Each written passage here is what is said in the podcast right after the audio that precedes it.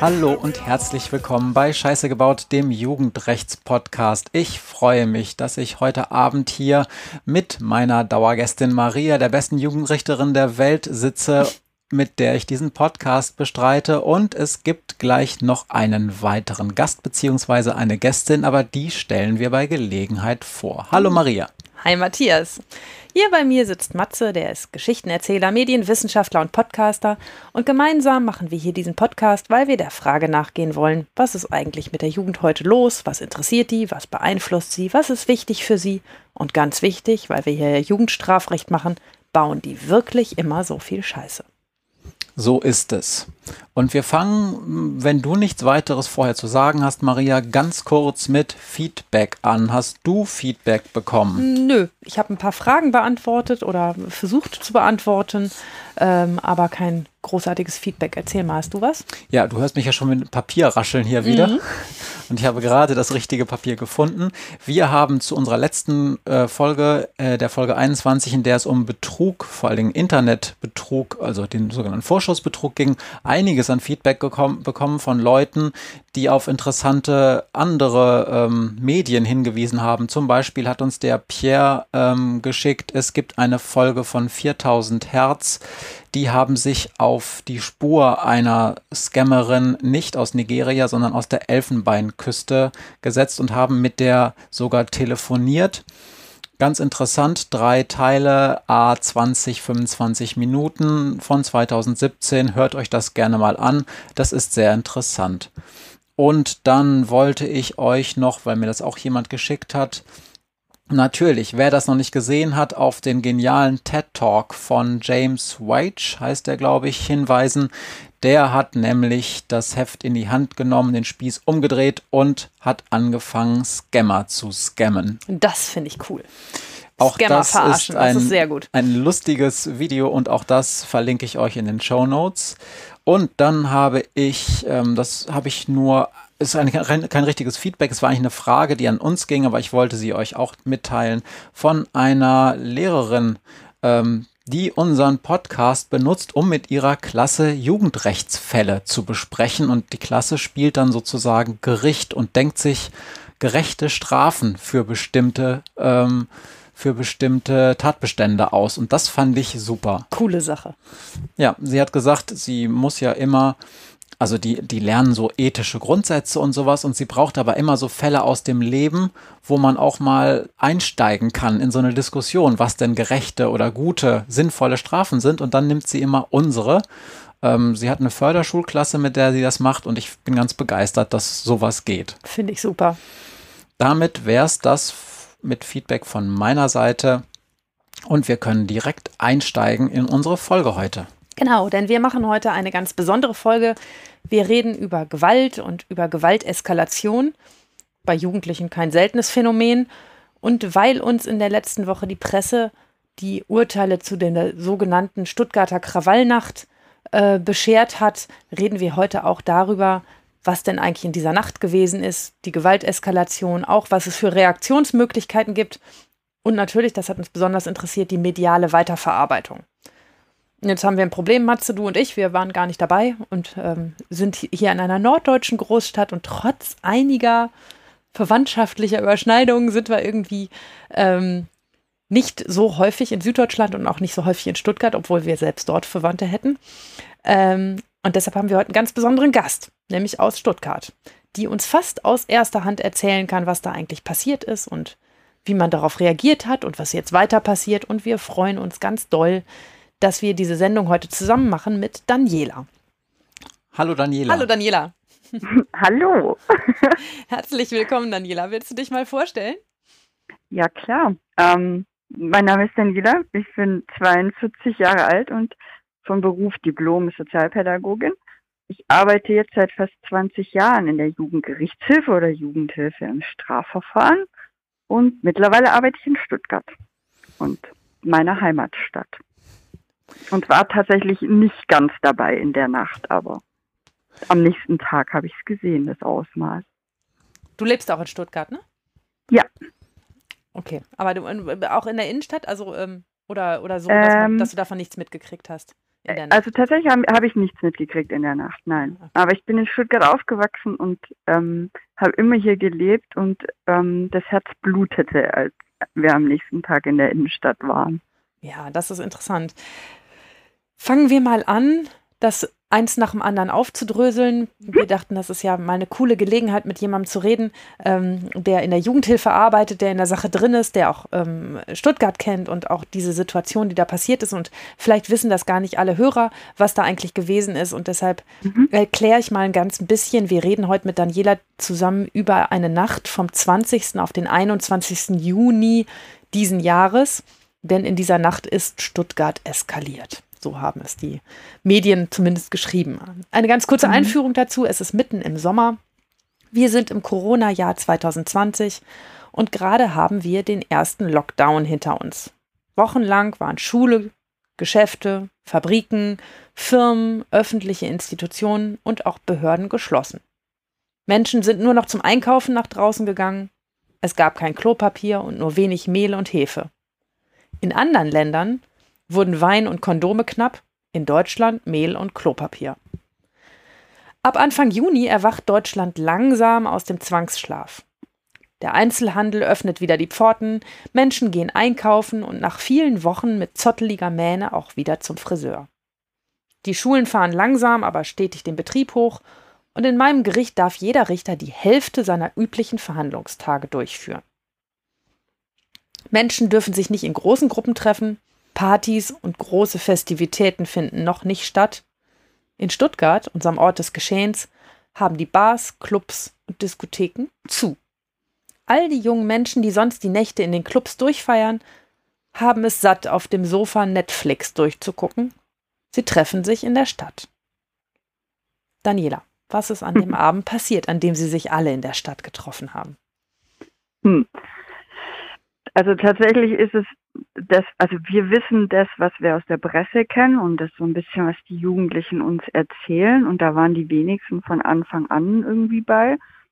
Also es gab wohl diese, diese Kontrolle von Polizeibeamten, die haben einen jungen Mann kontrolliert wegen Betäubungsmitteln und in irgendeiner Form muss das eskaliert sein. Ich, man kann sich vorstellen oder so die Berufserfahrung kann sich vorstellen, wie es passiert ist, dass die haben den kontrolliert, vielleicht kamen Kumpels von ihm dazu, was Jungs gerade so machen. Das, die filmen das auf dem Handy, wenn die Polizeibeamten dann nicht ganz deeskalierend sind, kann sich das schon hochschaukeln.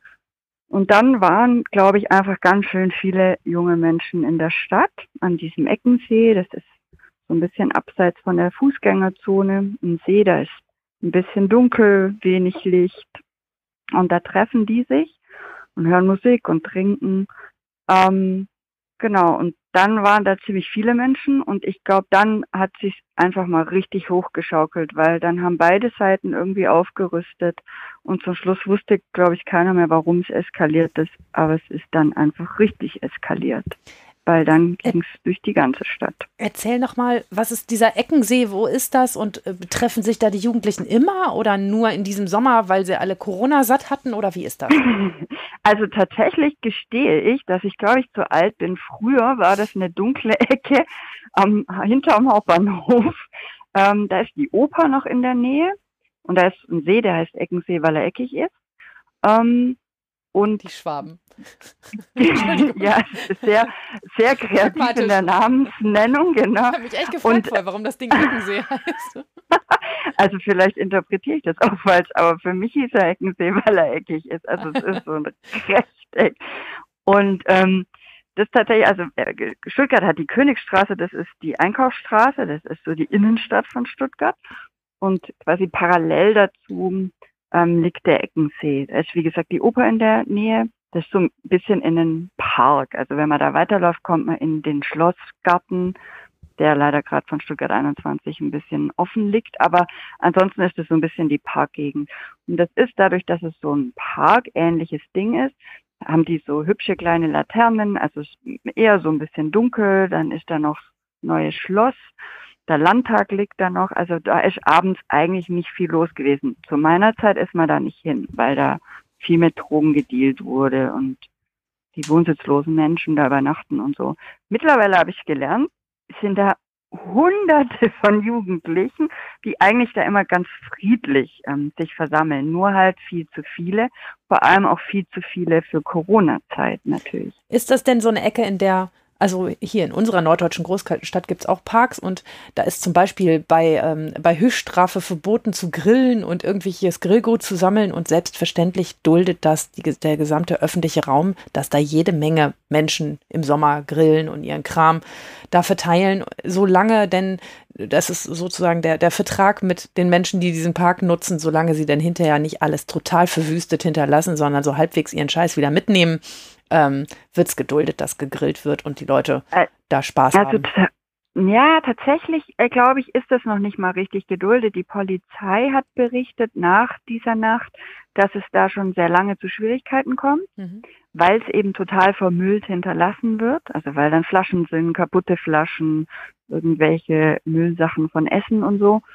Ich glaube nicht mal, dass es richtig geduldet ist. Da sind nur sonst keine Menschen nachts. Also die die nicht jugendlichen Stuttgarter gehen da nicht hin. Also ich war da eigentlich nie mhm. bis okay. die Nacht, also das Wochenende danach. So, und jetzt sagst du, dass es alles irgendwie eskaliert. Wir müssen das ein bisschen beschreiben für die Hörer, die das gar nicht mhm. so mitgeschnitten haben. Ich weiß, dass es für euch ein großes Thema war, klar.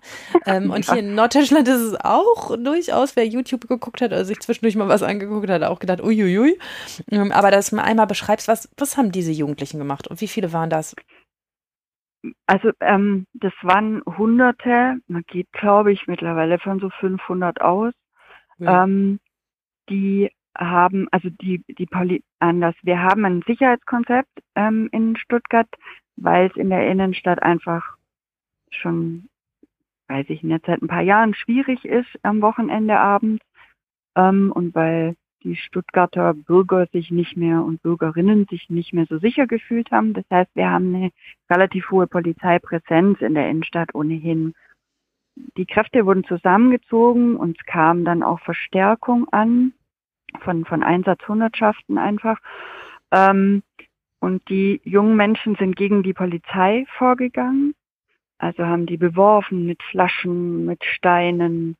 Ähm, man muss sagen, die waren, denke ich, deutlich in der Unterzahl, die Polizeibeamten. Die waren auch nicht auf das vorbereitet, auf tatsächlich auf so viel Gewalt. Und dann ist noch was passiert, dann sind die so quasi die Straße hochgezogen und haben einfach an Läden, das ist wie gesagt eine Einkaufsstraße, eine Fußgängerzone, einfach die Scheiben eingeschmissen und die Läden geplündert. Also ähm, richtig Sachen aus den Läden rausgeholt, ja? Ja, also es waren vor allem Handyläden, es war ähm, ein kleiner Laden, der so Shishas verkauft, den, der ist komplett verwüstet, der hat einen enormen Schaden. Dann hat man gesehen an so großen Kaufhäusern, da, haben sie, da sind die Scheiben einfach nicht kaputt gegangen. Ähm, die waren dann äh, so gesprungen oder so. Ähm, dann ein Euro-Laden war dabei, da haben sie die Türen, also einfach auch mit Steinen und so eingeschmissen und dann da Zeug rausgeholt. Aber es waren vor allem Handyläden, ein Snipes, also wo es so Sportklamotten gibt, also eigentlich so ein Laden, wo die Jugendlichen auch gerne einkaufen. Die haben sie. Hat das irgendwie ja. Sinn gemacht? Also war das war das so, Nein. dass man sagt, da, da, gehen Jugendliche jetzt, suchen sich die vier Lieblingsläden raus, rauen die kaputt und tragen -mm. alles raus, was sie tragen können? Oder war das mm auch wenig nachvollziehbar? Also man weiß, also tatsächlich macht es keinen Sinn. Also klar, Handyladen kriegt man Handy, wenn man irgendwie die Scheibe einwirft.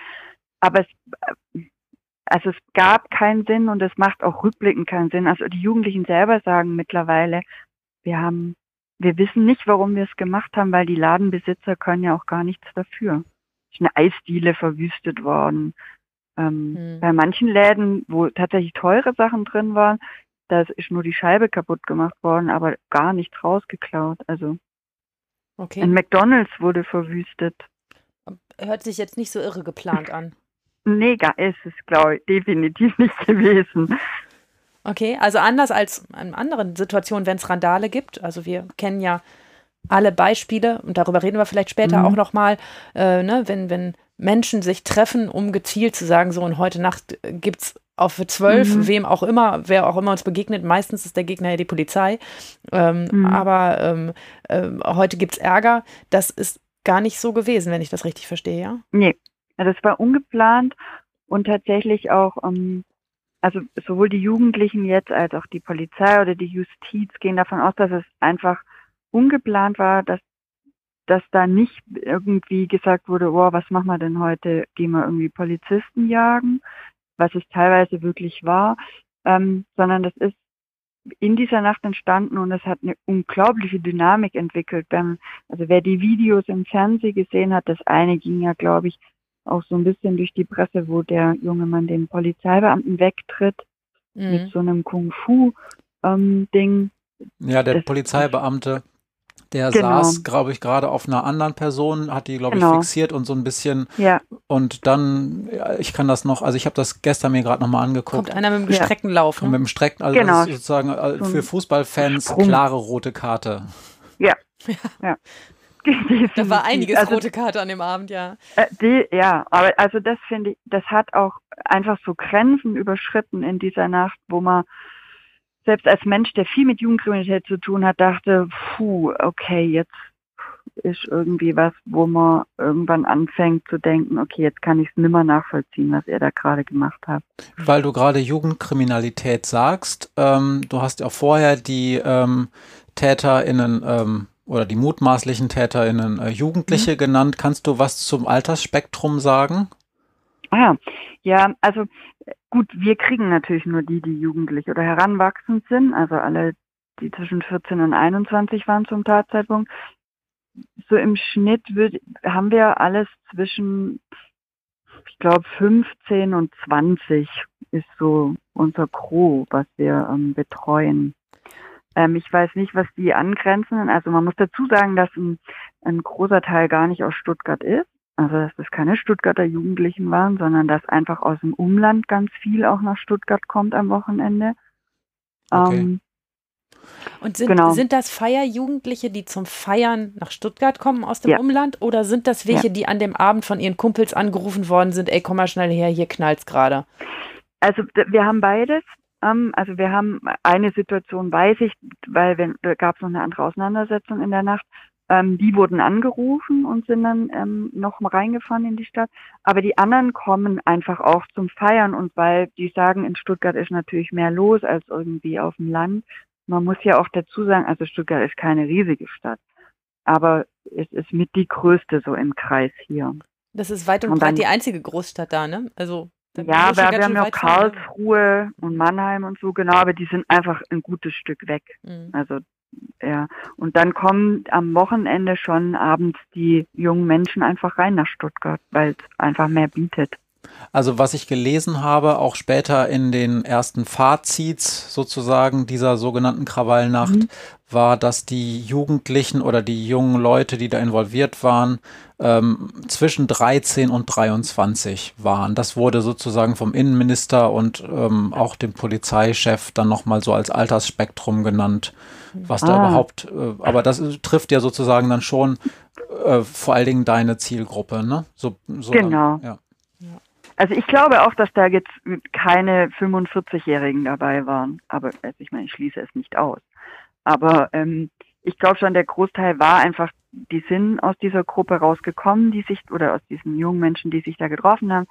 Und damit sind wir natürlich irgendwie im Altersspektrum okay. von eben 13, 14, 15 bis irgendwie Anfang 20. Jetzt hast du eben gesagt, ähm, es wurden Polizisten angegriffen. Sind denn nur Polizisten sozusagen als Auto oder als, als Wand angegriffen worden oder auch Personen richtig? Jetzt mal von diesem also gestreckten also, Lauf abgesehen. Äh, nee, tatsächlich auch. Also, naja, das, wir haben, ähm, ich glaube, äh, wir haben keine wirklichen Verfahren momentan mit konkreten Polizeibeamten, die verletzt wurden. Also die wurden, also es wurden Sachen auf die geschmissen, wobei es dann Polizeiketten waren oder so, also wenn die mhm. so eine Kette gebildet hatten. Ähm, ähm, Polizeiautos wurden verwüstet, das ist richtig. Aber sonst, also ich wüsste jetzt nicht, dass es so eins zu eins Situationen gab, mhm. aber es gibt schon, ähm, wurde geschildert auch, es gibt schon auch Videos, wo, wo man sieht, dass die einfach, also viele Jugendliche deutlich geringere Anzahl an Polizisten ja wie jagen. Und das ist irgendwie so ein echtes No-Go. Ja, das ist das, wo man schluckt und denkt, was, was ist denn mit euch los? Das genau. wäre auch meine Anschlussfrage. Du kennst einige von den jungen Leuten. Was sind das für Menschen, die abends durch eine Innenstadt einer süddeutschen Großstadt ziehen, Polizeibeamte bepöbeln, Schaufensterscheiben eintreten, Gegenstände aus Geschäften hm. mitnehmen und dann mit Stühlen und was sie auch irgendwie zu fassen kriegen, auf Polizeiwagen werfen. Was sind das für junge Leute? Das ist total witzig, weil ja recht schnell in der Presse so irgendwie gesagt wurde und die sind vorbestraft oder irgendwie der unsägliche Problematik mit dem Migrationshintergrund. Ähm, die sind bunt. Also die sind bunt gemischt, genauso gemischt wie die Gründe sind, warum sie wahrscheinlich mitgemacht haben. Ähm, wir haben einen ganz großen Teil, die noch gar nie aufgefallen sind, strafrechtlich. Noch nie. Also ja, die tatsächlich einfach keine Straftaten bisher begangen haben. Hm. Ähm, wir haben welche, die mit kleineren Sachen aufgefallen sind, also nicht Bagatellen, wie man sagt, halt was Jugendkriminalität ausmacht, irgendwie ein Ladendiebstahl oder irgendwie Schwarzfahren oder so. Ähm, und wir haben bisher zumindest ähm, kennen, weiß ich nur von ganz wenigen die man irgendwie an einer Hand abzählen kann, die massiv vorher schon strafrechtlich in Erscheinung getreten sind, also die vorher schon Straftaten begangen haben, die irgendwie zur Verurteilung geführt haben. Aber das ist wirklich die Minderzahl gewesen. Kannst du ähm, die Zahlen der Polizei bestätigen? Ich habe in einem Statement äh, gehört, es wären so ungefähr drei Viertel der derer, die dann sozusagen, wo dann Haftbefehl ausgestellt wurden, äh, schon mal vorher in Erscheinung getreten. Gilt das für die, mit der dann die Justiz und damit auch die äh, Jugendhilfe im Strafverfahren mhm. ähm, sich beschäftigt hat? Gilt das für die auch oder ist das da eine andere Mischung? Also es ist witzig, ich weiß nicht, wo die diese Zahlen ehrlich gesagt herhaben, weil ähm, bei uns würde es nicht stimmen. Also mhm. auf die Anzahl die wir, also für die wir zuständig sind, passt das nicht mit dem Dreiviertel. Es ist weniger. Ja. Mhm. Ähm, wenn du jetzt sagst, da sind junge Menschen dabei, die, ähm, die ihr schon kennt und die auch schon mal Gerichtsverfahren hatten, könnte man, kann man denn irgendwie ausmachen, dass das die Redelsführer waren oder die, die da vorangegangen sind und die anderen mitgezogen haben oder mm -mm. auch nicht? Auch nicht. ja, nee, ist, das, das ist, ich glaube, das macht es so schwierig, weil man es nicht richtig verstehen kann. Nee, m -m. also wir haben Mädchen, die Scheiben eingeschlagen haben, ähm, wo man ja auch sagt, Mädchen machen das eher nicht oder so. Hast du das vorher ja. schon mal erlebt? Also jetzt mal so, so professionell also ich, ich habe noch nie ein sachbeschädigendes Mädchen, also in dem Ausmaß, also so, so richtig Gewalt gegen Sachen habe ich, glaube ich, noch nie nee, verurteilt. Habe ich auch, also hatte ich noch nie. Mhm. Also in 20 Jahren nicht. Ja. Okay. Also ich, dann genau, sagst du also, da, ja, entschuldige. Nee, also ich wollte nur sagen, ich, also man kann gar nicht, das ist total witzig, weil wenn man die heute fragt, ähm, warum, also wir lassen es nicht verstehen irgendwie und das, sie können es selber nicht. Also die sitzen da und sagen, ich kann es nicht erklären. Es ist mir hochpeinlich, was ich da gemacht habe. Haben Sie denn Respekt vor der Polizei? Oder kann überhaupt jemand, der grundsätzlich Respekt vor der Polizei hat, solche Sachen machen? Hm. Also tatsächlich ist es so, dass ähm, die allermeisten sagen, wir haben überhaupt kein Problem mit der Polizei. Ähm, es sind auch welche dabei, die sagen, geschieht der Polizei recht. Die haben sich auch schon blöd verhalten. Jetzt haben wir uns halt mal blöd verhalten. Ähm, aber ich würde behaupten, grundsätzlich haben die Respekt vor der Polizei und haben, also erkennen auch die Notwendigkeit einer Polizei und warum die welchen Job haben. Ich glaube, was alle Jugendliche vereint in der Nacht, also wie gesagt, da hat sicher jeder noch seine individuellen Gründe gehabt, aber ähm, eint war, dass, ähm, dass sie zurückgemeldet haben, sie fühlten sich einfach auch vergessen durch dieses Corona. Also für jeden ging's Leben irgendwie dann auch ein bisschen weiter. Du hast gesagt, Maria, es fuhr langsam hoch. Die Erwachsenen sind wieder arbeiten gegangen. Irgendwie so Abschlussklassen durften in die Schule und so. Ähm, wir waren ja noch weit entfernt von den Sommerferien, also mhm. in Baden-Württemberg. Ähm, und die haben gesagt, für alle ging's weiter, aber für uns nicht. Und ähm, uns hat man auch nie gefragt, wie es uns geht. Also man hat sich, also auch aus Jugendhilfesicht, man hat sich Sorgen um kleine Kinder gemacht, um häusliche Gewalt. Aber beim 17-Jährigen, der wird schon irgendwie durch die Corona-Krise kommen. Also schon also ein bisschen glaube, ein Corona-Phänomen? Ich würde behaupten, ja. Hm. Also nicht nur, aber auch. Kommt sicher auch dazu, dass die Polizei eine recht undankbare Aufgabe hatte, weil die diese Corona-Verordnung mit kontrollieren mussten und ähm, bei uns das schon hart geahndet wird in Baden-Württemberg auch. Die Jugendlichen sind frustriert, die haben teilweise wirklich hohe Bußgelder bekommen, weil sie sich zu zu vielen getroffen haben. Mhm. Das kommt sicher noch dazu. Ähm, ja, wir also ich würde schon behaupten, Corona-Phänomen, Entschuldigung. Nee, äh, kein Problem. Wir haben das in unserer norddeutschen Großstadt hier auch so ein bisschen und wir haben auch einmal kurz schon in diesem Podcast drüber gesprochen, dass mhm. dazu ja noch die Problematik kam bei uns, dass so ab April, Mai auch viele ihren Hauptschul- oder Realschulabschluss dann auch schon mehr oder weniger gemacht hatten. Also da waren dann mhm. Prüfungen schon fertig. Und selbst wenn dann Schule wieder hochgefahren ist, die ja in dieser Zeit sowieso immer so ein bisschen rumlungern. Das kennt man von den Abiturientinnen mhm. und Abiturienten ja auch, dass die da in so einem Niemandsland sind. Nur dass natürlich für solche Leute dann häufig irgendwelche Fahrten noch anstehen, ähm, die noch äh, irgendwie systemat äh, äh, organisiert mhm. feiern gehen können mhm. und so weiter. Ähm, also Bierzeltpartys, sonst was und das äh, Abi-Partys und das fällt natürlich alles weg. Ne? Mhm. Also das kommt dann vielleicht auch noch dazu. Das ist aber eine Hypothese von mir. Das wollte ich nur wissen, ob das irgendwie bekannt ist, ob das auch eine Rolle gespielt hat. Also ich glaube insofern schon, dass die ja, also genau, alle, alle, die Abschluss gemacht haben, konnten ja gar, konnten nicht feiern. Also die konnten ja noch nicht mal unorganisiert in Clubs oder Diskotheken gehen. Also man hatte keine Möglichkeit, man kann ja nicht mal ins Kino gehen. Denn die hatten die Jugendhäuser relativ lange zu. Die mobile Jugendarbeit hat, musste sich auch sehr zurücknehmen. Also wir hatten null Anlaufstellen für Jugendliche im Endeffekt. Dann ist bei uns natürlich, wir haben Frühlingsfest normal im April, Mai. Also das ist wie die Wiesen, nur ein bisschen kleiner da Vasen. Ähm, der ist ausgefallen. Also das sind tatsächlich immer die mittlere Reife Partys. Also das, Woche, äh, das geht immer über zwei, nee, über drei Wochen. Und da ist immer ein Bierzelt nur für die Schulabgänger. Das ist schon richtig. Also das, das fiel weg. Und dann durften sie sich ja noch nicht mal zusammen treffen. Also nicht, das, nicht genug, dass sie keinen Ort hatten, wo sie treffen, aber sie durften ja auch noch nicht mal mehr als irgendwie, keine Ahnung, wir hatten nicht mehr als zwei Haushalte und irgendwie drei Personen oder so. Mhm. So feiere ich meinen Abschluss natürlich nicht. Ich habe das in diesem Zusammenhang, in diesem Podcast auch schon ein paar Mal erzählt und werde auch nicht müde, es weiter zu erzählen, dass sich das die Zuhörenden nicht so vorstellen müssen, dass man dann zu viert in seiner Fünfzimmer-Altbauwohnung sitzt und halt jeder in sein nee. Zimmer geht ähm, ne, und sich dann mit seiner Xbox oder was auch immer beschäftigt, die dann da steht, oder dem eigenen Fernseher, der im eigenen Zimmer ist, sondern dass ganz, ganz mhm. viele Jugendliche auch in Kontexten leben, in denen es in der Corona-Zeit, ja. deshalb sagst du zu Recht, wir haben uns ein bisschen, wir haben uns schon Sorgen um die gemacht, aber man hat sich insgesamt zu wenig Sorgen um die jungen Menschen gemacht, weil die in Kontexten gelebt haben, in denen man es einfach schlecht zu Hause aushält, wenn man ja. mit einer fünfköpfigen Familie in einer Dreizimmerwohnung wohnt. Genau. Ne? Ja. Das ist einfach auch ganz schön wenig Platz, um sich dann tagsüber aus dem Weg zu gehen, wenn dann alle gleichzeitig ja. zu Hause rumhängen. Ne?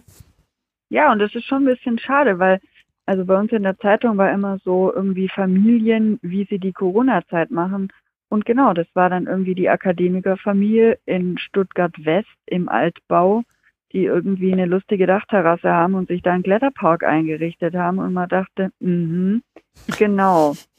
Jetzt bringt mal bitte noch einen Beitrag darüber, was ist, wenn es eine fünfköpfige Familie ist, die eben in einer Dreizimmerwohnung in einem Hochhaus wohnt oder gar keinen Balkon hat, ja.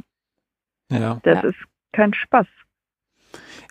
Wir werden darüber gleich noch ähm, länger sprechen. Ich möchte nur, weil wir gerade auch noch mal über die Taten erstmal sprechen, mhm. von dir als Expertin in dem Bereich ein kurzes oder auch ein längeres Statement hören. Das, was da passiert ist, ist das eher etwas, was du sagst, das sind jugendtypische Taten oder sind es eher keine jugendtypischen Taten?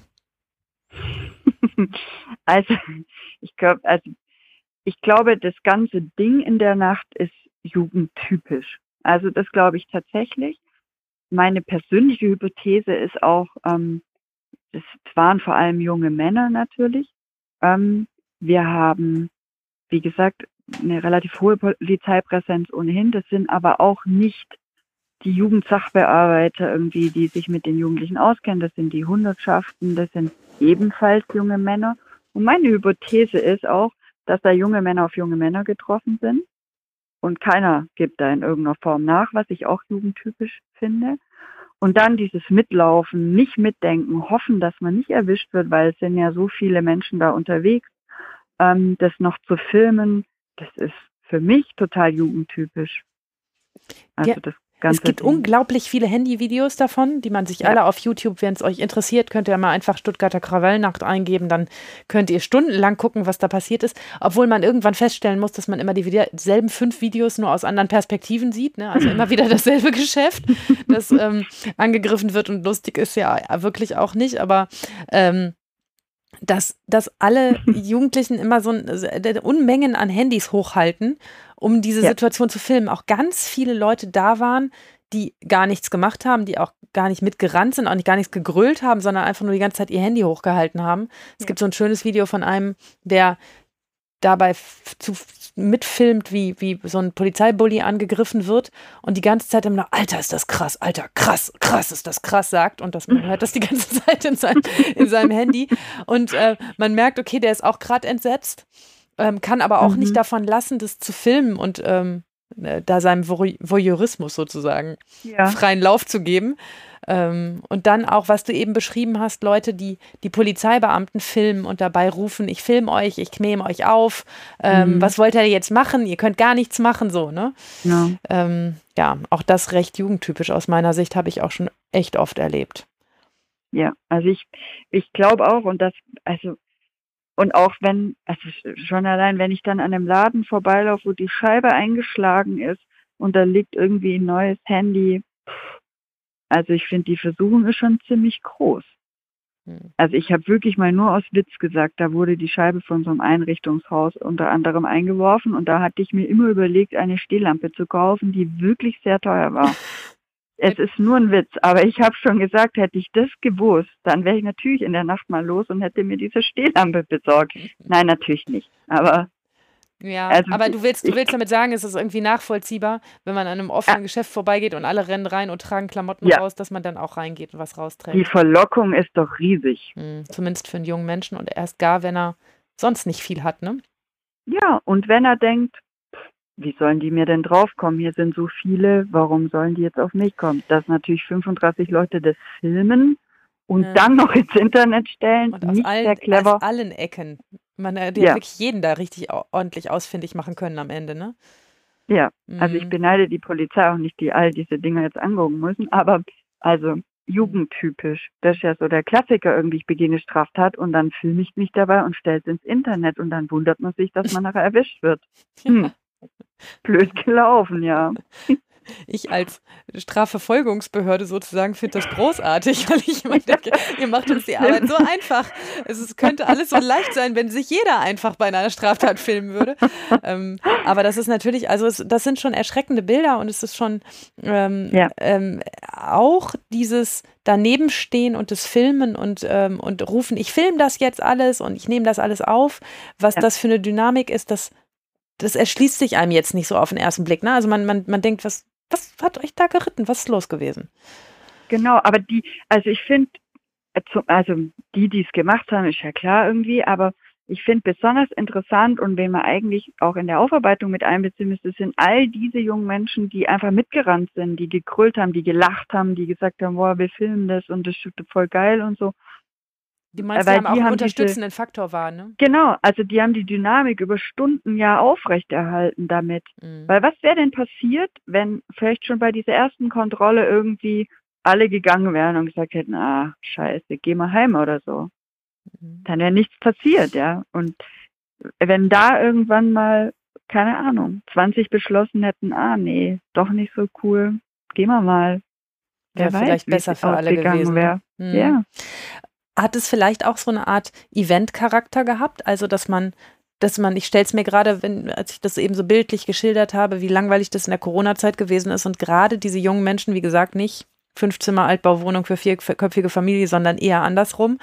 Ähm, mhm. Ähm, in beengten Verhältnissen und auch mit wenig Bewegungsfreiheit, auch wirklich echter Bewegungsfreiheit. Ne? Ja. Fitnessstudios hatten ja auch zu. Ähm, ja. Hat das an dem Abend vielleicht auch den Effekt gehabt, zu sagen, endlich ist mal wieder was los? Was los? Ja, hm. glaube ich schon.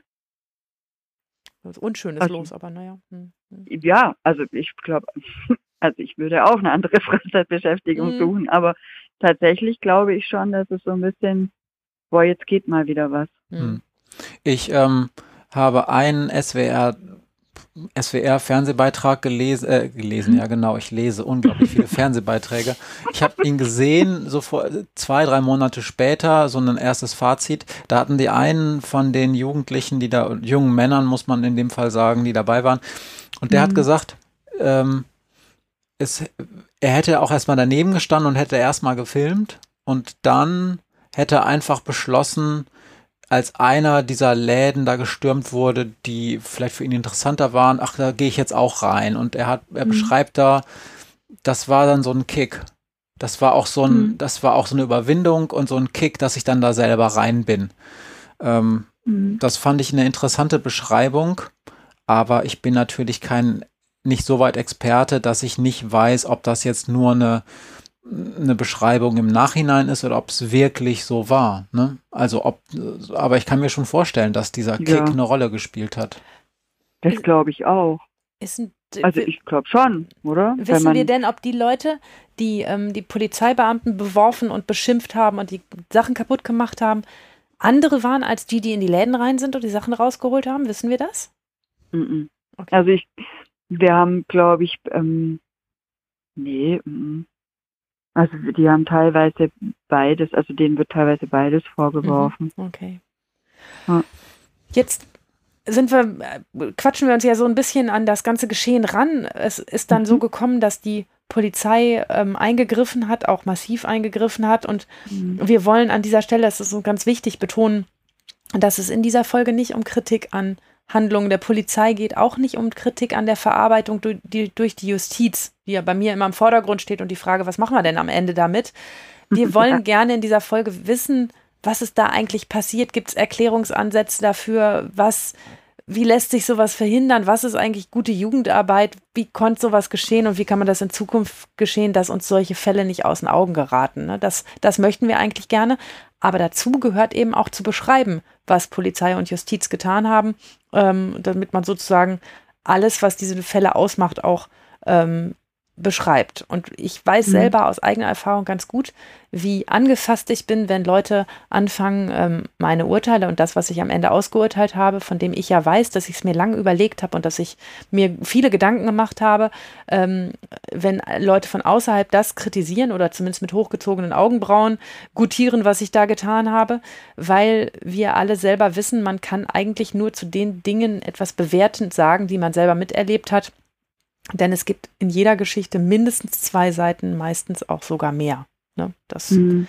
ist so das, was, was ich gern vorweg schicken wollte, aber du hast eben gesagt, also die Polizei hat reagiert, die hat hochgerüstet, die hat Hundertschaften dazugeholt, weil sie in der Unterzahl waren, ähm, weil sie der Sache nicht Herr geworden sind.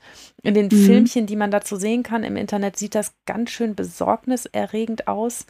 Ähm, es war auch, also ich, ich kenne es ja auch nur aus, den, aus diesen Beiträgen im Fernsehen und ganz ehrlich, also ich war am Tag danach dann in der Innenstadt und es sah aus, wie wenn da Krieg gewesen ist. Also, also du warst da, bevor hab, sie aufgeräumt haben?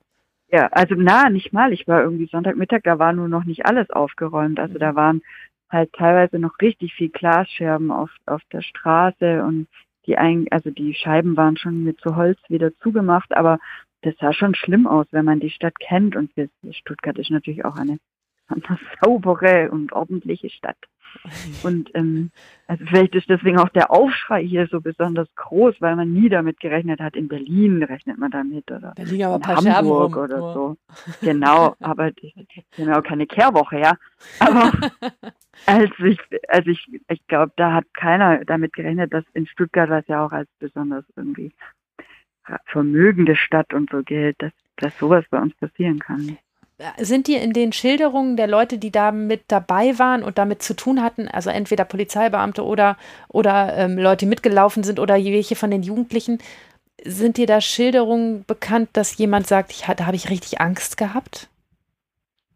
Oder war das was, wo man Angst haben musste? Also ich glaube, ich hätte Angst gehabt tatsächlich in der Nacht, wenn ich in der Stadt gewesen wäre. Ähm, von den Jugendlichen selber, die haben, also die beschreiben das schon als irgendwie besonders krass und außergewöhnlich und ähm, verurteilen die Plünderungen und teilweise oder zu großen Teilen auch die Gewalt gegen die Polizei. Aber Angst hat jetzt von denen bisher keiner geschildert. Okay. Das ist interessant, wenn du sagst, die verurteilen die Plünderung. Haben wir ja selber Anteil daran gehabt. So einem erwachsenen Menschen würden wir ja sagen, gegen Menschen wettern, die besoffen Auto fahren, aber dann schön mit den drei Weinen, die man sich reingekippt hat, doch noch ins Auto steigen, mhm, ist ja mhm. auch scheinheilig hoch 30. Was sagen wir denn Jugendlichen, die so sind, die erst die Scheiben einschmeißen und dann sagen, wow, plündern ist auch voll scheiße ich, also ich finde, die, die betrachten das ganz differenziert. Also wenn man die nämlich fragt, sagen die, ich kann es nicht erklären und es ist mir auch total peinlich, dass ich in der Nacht da dabei war, weil dann begründet und sagen, die Ladenbesitzer können gar nichts dafür. Das ist völlig unnötig gewesen, dass das passiert ist. Also das können die gut. Und dann kommt, finde ich, auch ein sehr differenzierter Blick bei den meisten auf diese Gewalt gegen Polizei. Ähm, die die eben zum Teil sagen, ich habe extrem schlechte Erfahrungen mit der Polizei gemacht, in Polizeikontrollen, ähm, im Umgang von Polizei mit mir. Ähm, das ist jetzt einfach nur die Schilderungen mhm. von den Jugendlichen. Da geht es nicht darum, dass ich finde, dass die Polizei das falsch macht, aber ich finde, die Polizei muss damit umgehen, dass offensichtlich bei manchen Menschen das so zurückbleibt, dass sie finden, dass sie diskriminiert werden oder schlecht behandelt werden.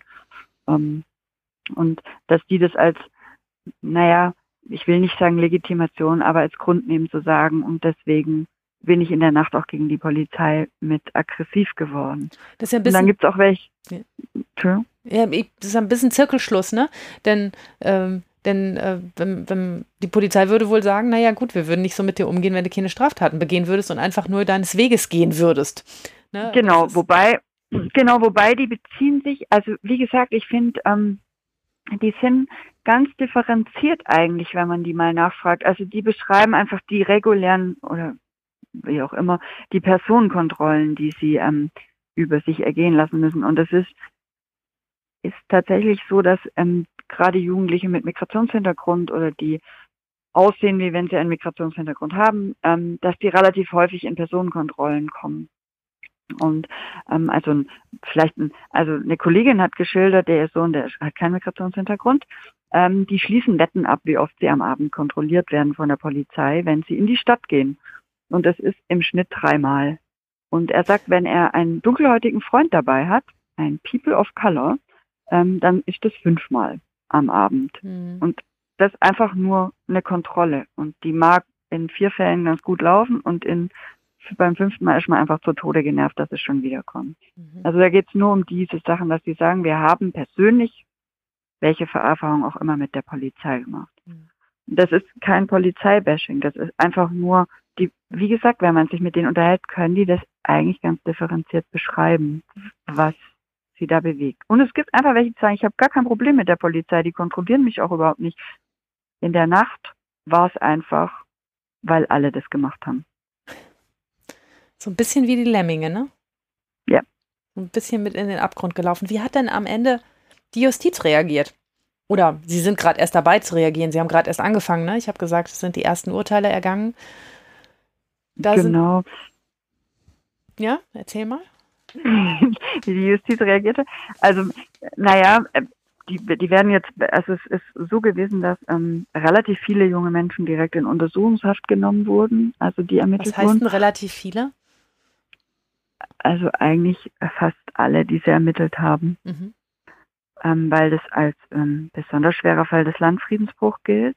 Das also, muss man mal ganz kurz erklären. Der ne? Tatvorwurf, das darfst du erklären. Ja, ich, ich erkläre es mal kurz. Also der Landfriedensbruch ist, wenn sich Menschen aus einer Menschenmenge heraus ähm, Gewalt gegen andere Menschen oder gegen Sachen begehen oder mit Gewalt drohen ähm, und das deshalb gefährlich ist, weil sie das mit vereinten Kräften machen. Das ist ein, der Landfriedensbruch, also aus einer Menschenmenge heraus, das ist der wichtige Punkt dabei. Und der mhm. besonders schwere Fall des Landfriedensbruchs ist dann, wenn man dabei zum Beispiel eine Schusswaffe bei sich führt. Das war hoffentlich an dem Abend nicht der Fall. Man hat auch wenig von Messerstechereien oder sowas gehört. Ne? Also, mhm. ähm, ja, aber ein anderes gefährliches Werkzeug bei sich führen wäre wahrscheinlich der Baseballschläger, mit dem irgendwie dann die Scheiben eingeschlagen sind schon. Und da gibt es ja, auch einen, Steine, genau. einen Nummer vier, plündert oder bedeutenden Schaden an fremden Sachen anrichtet. Das ist an dem Abend zuhauf passiert. Und ja. deshalb waren die alle wegen 125a ist das besonders schwerer Fall des Landfriedensbruchs drin. Genau. Ja. Und das ist einfach eine besonders schwere Straftat auch. Und ähm, das hat dazu geführt, dass man einfach gesagt hat, da muss sehr schnell eine deutliche Konsequenz erfolgen. Mhm. Das heißt, ähm, die sind auch schon wieder raus, einfach. Also die Haftbefehle wurde, wurden gegen Auflagen außer Vollzug gesetzt ähm, beim großen Teil. Und wie gesagt, jetzt kommen die ersten Verhandlungen stehen, das sind jetzt durch. Zwei waren ja eben, hattest du angesprochen am Anfang schon, ähm, sind schon verurteilt worden. Die waren nicht aus Stuttgart, also da waren wir gar nicht zuständig. Genau. Und bei uns kommen die jetzt nach und nach und wir sind ein bisschen gespannt, ehrlich gesagt, was passiert. Hm. Jetzt hast du eben gesagt, Haftbefehle sind ergangen und dann außer Vollzug gesetzt worden. Dazu muss man was sagen. Ähm, wenn jemand einen Haftbefehl erlässt man gegen jemanden entweder, wenn er so wahnsinnig gefährlich ist, ähm, dass man sagt, der begeht ganz schlimme weitere Straftaten, ganz viele. Mhm. Oder wenn man sagt, der hat eine schlimme Straftat begangen und wird auf jeden Fall flüchten. Entweder weil er mhm. keinen Wohnsitz hat oder weil er, weil die Straftat so schwer ist und er so eine hohe Strafe zu erwarten hat, dass man glaubt, okay, der stellt sich dem Verfahren nicht und flüchtet. Oder wenn ähm, wenn man ähm, nach einer Straftat anfängt, die Zeugen zu beeinflussen, die, äh, die Beweismittel zu verstecken oder wegzuorganisieren, äh, ja. das wäre Verdunklungsgefahr. Das sind alles Haftgründe.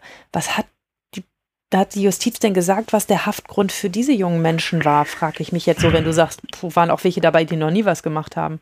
Also ich, ähm, ich glaube, ein Punkt war, dass man Angst hatte, dass das in den folgenden Wochenenden nochmal passiert. Ja, Wiederholungsgefahr, ja. Genau. Ähm, einfach aufgrund der Tatsache natürlich, dass das durch die sozialen Medien ging, ähm, dass die Angst war, dass man einfach aufruft auch und dann sich gezielt trifft. Die Polizei hatte eine, eine unglaublich hohe Präsenz an den Wochenenden oder eigentlich bis, bis in den Herbst hinein, um, um da so ein bisschen Ruhe reinzubringen. Ähm, und natürlich ist die Gefahr, wie eben in diesem, wie es ausgelöst wurde, dass man sagt, okay, jetzt rüstet die Polizei auf, das wussten die Jugendlichen, das nächste Mal werden einfach viel mehr Polizeibeamte da sein am nächsten Wochenende. Und man hatte ein bisschen Angst, dass die Jugendlichen sagen, so und jetzt richtig, jetzt kommen wir alle. Okay. Das war eins und natürlich die Tatsache, dass man äh, nicht, also man hat ja ganz schwer ermitteln können, wer alles dabei war. Und man hatte dann die Videos gesichtet und man hatte Angst, dass, also die Verdunklungsgefahr, dass die ihre Kumpels warnen, dass die was, dass die ihre Videos löschen, dass die, was auch immer, ihre Klamotten verbrennen, die sie da anhatten oder so. Also Mhm. Genau. War das so waren die Haftgründe. Und dann sagtest du, davon sind aber einige außer Vollzug gesetzt werden worden. Also man kann jemanden, bevor man überhaupt ein Urteil macht, das muss ich mal ganz kurz für die Zuhörer sagen, mhm. in Untersuchungshaft nehmen und sagen, bis wir das Ganze verhandeln, gehst du erstmal in Haft, vorsichtshalber, weil wir glauben, dass wir dann das Verfahren leichter durchführen können, weil du dann da bist und nichts versteckt und verbrannt hast. Mhm. Ähm, und dann kann man solche Haftbefehle, wenn sie ergangen sind, aber auch, bevor überhaupt verhandelt wird, wieder außer Vollzug setzen. Also sagen, na, das gilt jetzt zwar schon weiter, aber du kriegst besondere Auflagen und in der Zeit, wenn du, solange du dich an die Auflagen hältst, musst du zumindest nicht in der Haft sitzen bis zum Prozess. Hm. Ähm, das sind die so, sogenannten Außervollzugsetzungsbeschlüsse. Ganz oft kriegt man eine Meldeauflage, also dass man einmal pro Tag genau. oder alle drei Tage bei der Polizei vorbeischauen muss und sagen muss, mich gibt's noch oder dass man sich an bestimmten Orten nicht aufhalten darf. Das war ganz bestimmt ähm, der äh, äh, einer, der, genau. einer der Auflagen in dem Fall. Genau. Ähm, sind die denn sofort mit Erlass des Haftbefehls außer Vollzug gesetzt worden oder haben die mhm. alle ein paar Wochen gesessen? Also nicht alle, aber der größte Teil saß ähm, ähm, tatsächlich ein paar Wochen. Also ja. das war so ein bisschen, naja, das ist jetzt vielleicht dann doch wieder Kritik an der Justiz, aber also das ist dieser Gedanke. Darfst das. dass dieser Gedanke, ähm, die müssen, dieser Schuss vor den Bug, das müssen die mal merken, dass es so nicht geht. Wir wissen aus Untersuchungen, dass es nichts bringt, dass Jugendliche sich da relativ schnell dran gewöhnen, an die Haft auch. Ähm, also, ja, egal. Also der, der, der Gedanke dahinter war, die müssen jetzt quasi sofort merken, dass das nicht geht und deswegen saßen die alle zwischen, weiß ich auch nicht, vier Wochen und mehreren Monaten. Und ist das bei den anderen Jugendlichen, den potenziell Gewaltbereiten, die sich am nächsten Wochenende zusammengefunden haben, auch angekommen, dass die Kumpels alle in Haft sitzen dass jetzt die Staatsmacht mal so richtig zuhaut? Also es ist nichts mehr passiert am Wochenende drauf. Ich weiß nicht, worauf man das zurückführen kann. Hm. Ich hatte ja mal so für mich gedacht, es wäre total witzig, wenn einfach gar niemand kommt an dem Wochenende. Also einfach gar keine Polizei auftaucht. Ich glaube, man hätte Jugendliche da hochgradig irritieren können mit. Ähm, das wäre so eine paradoxe Intervention gewesen. Oder man hätte lauter Sozialarbeiter geschickt. Oder man hätte das Staatsorchester an den Eckensee gestellt und die hätten irgendwie ein klassisches Konzert gegeben. Ähm, du hast super Ideen. das wäre irgendwie so paradoxe Sachen gewesen. Aber faktisch ist, also es war, glaube ich, angespannt immer noch die Lage. Ähm, zumindest hatte das die Polizei so zurückgemeldet, dass es immer noch sehr angespannt ist dass die teilweise einfach gepöbelt haben, so nach dem Motto, ah, seid ihr mit uns nicht fertig geworden, jetzt müssen hier also mehr her und so. Und mittlerweile immer ist eine große Fresse, ne? Die haben immer ja. eine große Fresse, ja, kann man nicht verhindern, ne? Nee, und es war schon, also sind wir mal ehrlich, es war an dem Wochenende drauf, ja. Da war, also da war alle Welt am Eckensee. Das war ein bisschen wie ein Zoo Jugendliche gucken. Da war also der Oberbürgermeister und der Herr Kretschmann war also der Ministerpräsident und der Polizeipräsident und die standen dann auf den Treppen des neuen Schlosses und haben ein Interview gegeben und alles war ausgeleuchtet und es war wahnsinnig viel Presse da und ganz viel Sozialarbeiter, die sich das mal angucken wollten. die Jugendlichen haben wahrscheinlich auch gedacht, was, was ist denn jetzt los?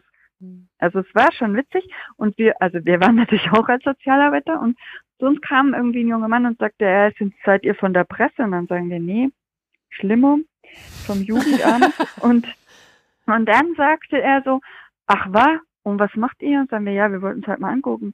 Und dann sagt er, war, ihr kommt echt hierher, nur um uns mit, um mit uns zu reden. Und wir so, ja, schon. Das ist ja schon krass, oder? Kriegt ihr das bezahlt? So, ja, nee, Samstagabend ist nochmal keine Arbeitszeit für uns, kriegen wir nicht bezahlt. Ach was, das ist ja cool. Also ich glaube tatsächlich, das hat so ein bisschen gezeigt, dass die echt sich auch freuen, wenn man sich Zeit für sie nimmt und einfach mal anhört. Und der hat auch gesagt, ich war letztes Mal ähm, nicht dabei, also ich war letztes Wochenende kurz hier, aber bin gegangen, bevor es angefangen hat, zum Glück, weil das finde ich total scheiße, was da passiert ist.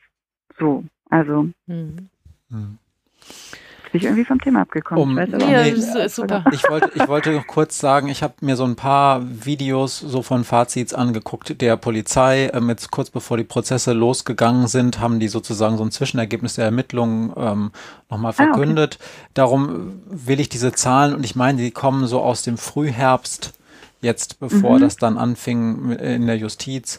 Die haben tatsächlich 93 Haftbefehle zu dem, oder nein, Entschuldigung, 93 Verfahren eingeleitet gegen Menschen mhm. zu dem Zeitpunkt. Da war allerdings schon dann diese, diese, in Anführungsstrichen, Sonderkommission aktiv gewesen, hat wirklich jedes YouTube-Video nochmal sich genau angeguckt. Mhm. Sie hatten zu dem Zeitpunkt äh, 45, also von diesen 93 hatten sie dann 45 Haftbefehle ausgestellt und zu diesem Zeitpunkt waren davon laut Innenminister, der ist Strobel bei euch, ne, oder? Mhm, ja, Strobel. Waren, ähm, waren von diesen 45 noch 40 Prozent, wie er sagte, im Vollzug.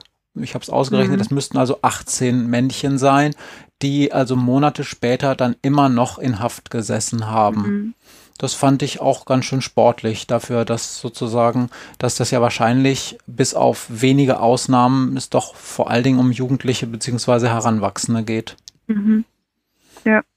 Wobei man fairerweise sagen muss, dass die ja nicht alle direkt nach dieser Nacht erwischt wurden. Also wir hatten total ja. viel direkt an dem Montag drauf und dann tröpfelte das so. Also dann kam halt immer mal wieder. Also da werden im Zweifel jetzt noch Leute verhaftet, weil sie die jetzt erst er ausermitteln. Mhm.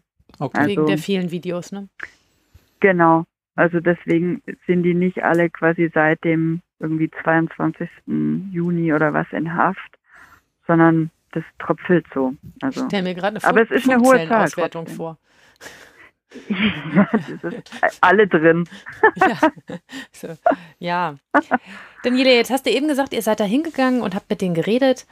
Was hat die mhm. Jugendhilfe mhm. gemacht? Ah, da, da läuft ähm, tatsächlich total viel. Und zwar, ähm, also konkret die öffentliche Jugendhilfe, also Jugendamt, ähm, hat natürlich die Jugendhilfe im Strafverfahren. Das heißt, wir betreuen die Einzelfälle, alle, die ähm, da ein Ermittlungsverfahren bekommen haben oder ein Strafverfahren. Ähm, für die sind wir zuständig, die begleiten wir im Rahmen unseres Jobs. Ähm, dann haben wir eine sehr aktive Fachstelle Täter-Opfer-Ausgleich, die ziemlich schnell, wo wir ziemlich schnell überlegt haben, was können wir da machen. Und wir haben für alle Täter-Opfer-Ausgleich angeboten. Täter-Opfer-Ausgleich heißt, dass wir uns mit den Geschädigten, also die Kollegen haben alle geschädigten Ladenbesitzer angeschrieben ähm, und haben da äh, gesagt, es gibt die Möglichkeit, Täter-Opfer-Ausgleich zu machen, wo wir einen konkret zuordnenbaren Beschuldigten haben natürlich. Also wo wir wussten irgendwie, der Junge hat in dem Laden die Scheibe eingeschlagen und hat da irgendwas mitgenommen. Ähm, und was wir auch angeboten haben, waren Wiedergutmachungskonferenzen, wo es quasi nur darum geht zu sagen, okay, wir würden gerne das befrieden und ähm, mit den Ladenbesitzern, mit Jugendlichen, die dabei waren, nicht konkret zuordnbar, sondern einfach die und eigentlich auch gerne der Polizei, die ähm, ist allerdings nicht bereit mitzumachen. Also die wurde ja aber auch ziemlich schlimm angegangen nach diesem Stammbaumforschung oder was der Polizeipräsident da sagte ähm, und vielleicht auch sehr missverstanden worden und in der Presse falsch ausgedrückt. Ähm, in, in Kannst du das mal erklären? Entschuldigung, das habe ich, das habe ich nicht verstanden. Also da hat die ähm, Polizei oder der Polizeipräsident hat ähm, relativ schnell nach diesem nach dieser Nacht ging es darum, was sind das für junge Menschen ähm, und ähm, hat dafür plädiert, dass es eine Stammbaumforschung gibt, dass man also auch bei den Eltern guckt, ähm, nachfragt bei den Standesämtern, ob die einen Migrationshintergrund haben. Hm. Und das hat zu Recht, denke ich, wenn er es so gesagt hat, zu einem Aufschrei geführt, weil das völlig irrelevant war für, also eigentlich auch für die Arbeit mit den jungen Menschen, ob die einen Migrationshintergrund haben. Und ab da ähm, hat die Polizei quasi jegliche Kooperation verweigert oder sagt, wir möchten da nicht mehr irgendwie in Erscheinung treten öffentlich. Wir, die haben ab da nicht mehr mit der Presse gesprochen und eben auch nicht mit dem Jugendamt. Also obwohl das eine strukturelle Entscheidung ist, ne? Der Polizei genau. wahrscheinlich gar nicht der einzelnen ist, Beamten, die ja vielleicht nein, daran sogar mitwirken genau. wollen würden, ne? sondern genau. eine strukturelle Entscheidung. Die haben wahrscheinlich genau. gesagt, wir haben so dermaßen aufs Met gekriegt, medial, ähm, genau. dass wir uns daran jetzt und, nicht mehr beteiligen wollen. Genau, und man dreht in die Worte einfach um auch. Und ich, also das ist ja einfach auch tatsächlich manchmal so, man kennt es, dass in der Presse Sachen wiedergegeben werden, wo man denkt, so, hä, so wurde das, glaube ich, nicht gesagt. Aber hm. genau, also deswegen die Polizei für sich, also die Institution Polizei hat gesagt, wir wir halten uns jetzt erstmal zurück, wir machen unseren Job, wir ermitteln, aber mehr ähm, wollen wir da nicht ähm, uns einbringen. Aber wie gesagt, ja. Wiedergutmachungskonferenzen stehen. Stuttgart hat ähm, ein Projekt außerdem, das stopp, heißt stopp. Ich muss, ich muss was dazwischen fragen, ja? bevor, du, bevor du das Projekt erzählst. Wie fanden die Läden das denn mit dem Täter-Opfer-Ausgleich? Ähm, das war sehr unterschiedlich. Ähm, also die Kollegen haben einen, einen Brief geschrieben, wo sie es erklärt haben und gesagt, sie können sich gerne melden, auch wenn sie eine Entschuldigung oder ein persönliches Aufeinandertreffen haben wollen. Und da gab es unterschiedliche Rückmeldungen. Es gab einfach die, die sich gemeldet haben und gesagt haben, wir sind eine große Kette, wir müssen das erst klären. Es gab welche, die gesagt haben, pff, für uns ist das durch, die Versicherung hat das irgendwie übernommen, wir wollen nichts haben. Und es gab aber welche, die ähm, zurückgemeldet haben, warum meldet ihr euch erst jetzt? Wir hatten gar keine Plattform als Geschädigte. Jeder sprach von den Jugendlichen und den Tätern und der Polizei, aber niemand hat sich mit uns befasst. Mhm. Ähm, ich würde gern den Jugendlichen sagen, was das für mich bedeutet, dass ich nämlich jetzt Ärger habe, dass ich durch Corona ohnehin gebeutelt bin, weil ich einfach drei Monate meinen Laden schließen musste und jetzt ähm, noch das, ein Riesenschaden. Ich habe Ärger mit der Versicherung, das dauert, bis ich eine neue Eingangstür bekomme ähm, ich will dem das mal sagen oder ich will den sehen oder ich will eine Erklärung von dem haben. Mhm. Ähm, genau, also das war bunt gemischt einfach. Okay, also halb, halb erfolgreich. Genau. Und äh, habt ihr da Täter-Opfer-Ausgleich auch schon durchgeführt? Also wir haben, ähm, es gibt Einzelne, die schon Entschuldigungsbriefe geschrieben haben. Es gab einen jungen Menschen, der hat im Vorfeld schon, also ohne unser Zutun, ist der hin in den Laden und hat sich entschuldigt und hat ähm, gesagt, er würde gerne den Schaden bezahlen. Das war, glaube ich, auch eine Scheibe oder so. Ähm, genau, also der hat es von sich aus schon gemacht. Mhm. Ansonsten haben wir viele, die sich gemeldet haben von den Jungs, also es sind alles Jungs bisher gewesen bei uns, ähm, die gesagt haben, ja klar, will ich mich entschuldigen und die mal Briefe verfasst haben. Und wir haben, ähm, wir haben so ein, das heißt nicht Opferfonds, das heißt bei uns Starthilfe, da können die Jugendlichen Arbeitsstunden machen und Starthilfe vergütet das und an die Geschädigten quasi. Also die erarbeiten quasi Geld, was wir dann bezahlen. Ich mache ich mach jetzt mal den, den Fiesling an, am, am Seitenrand. Ist das nicht ein bisschen billig? Da schmeißen die Scheiben ein und beschädigen alles und machen alles kaputt.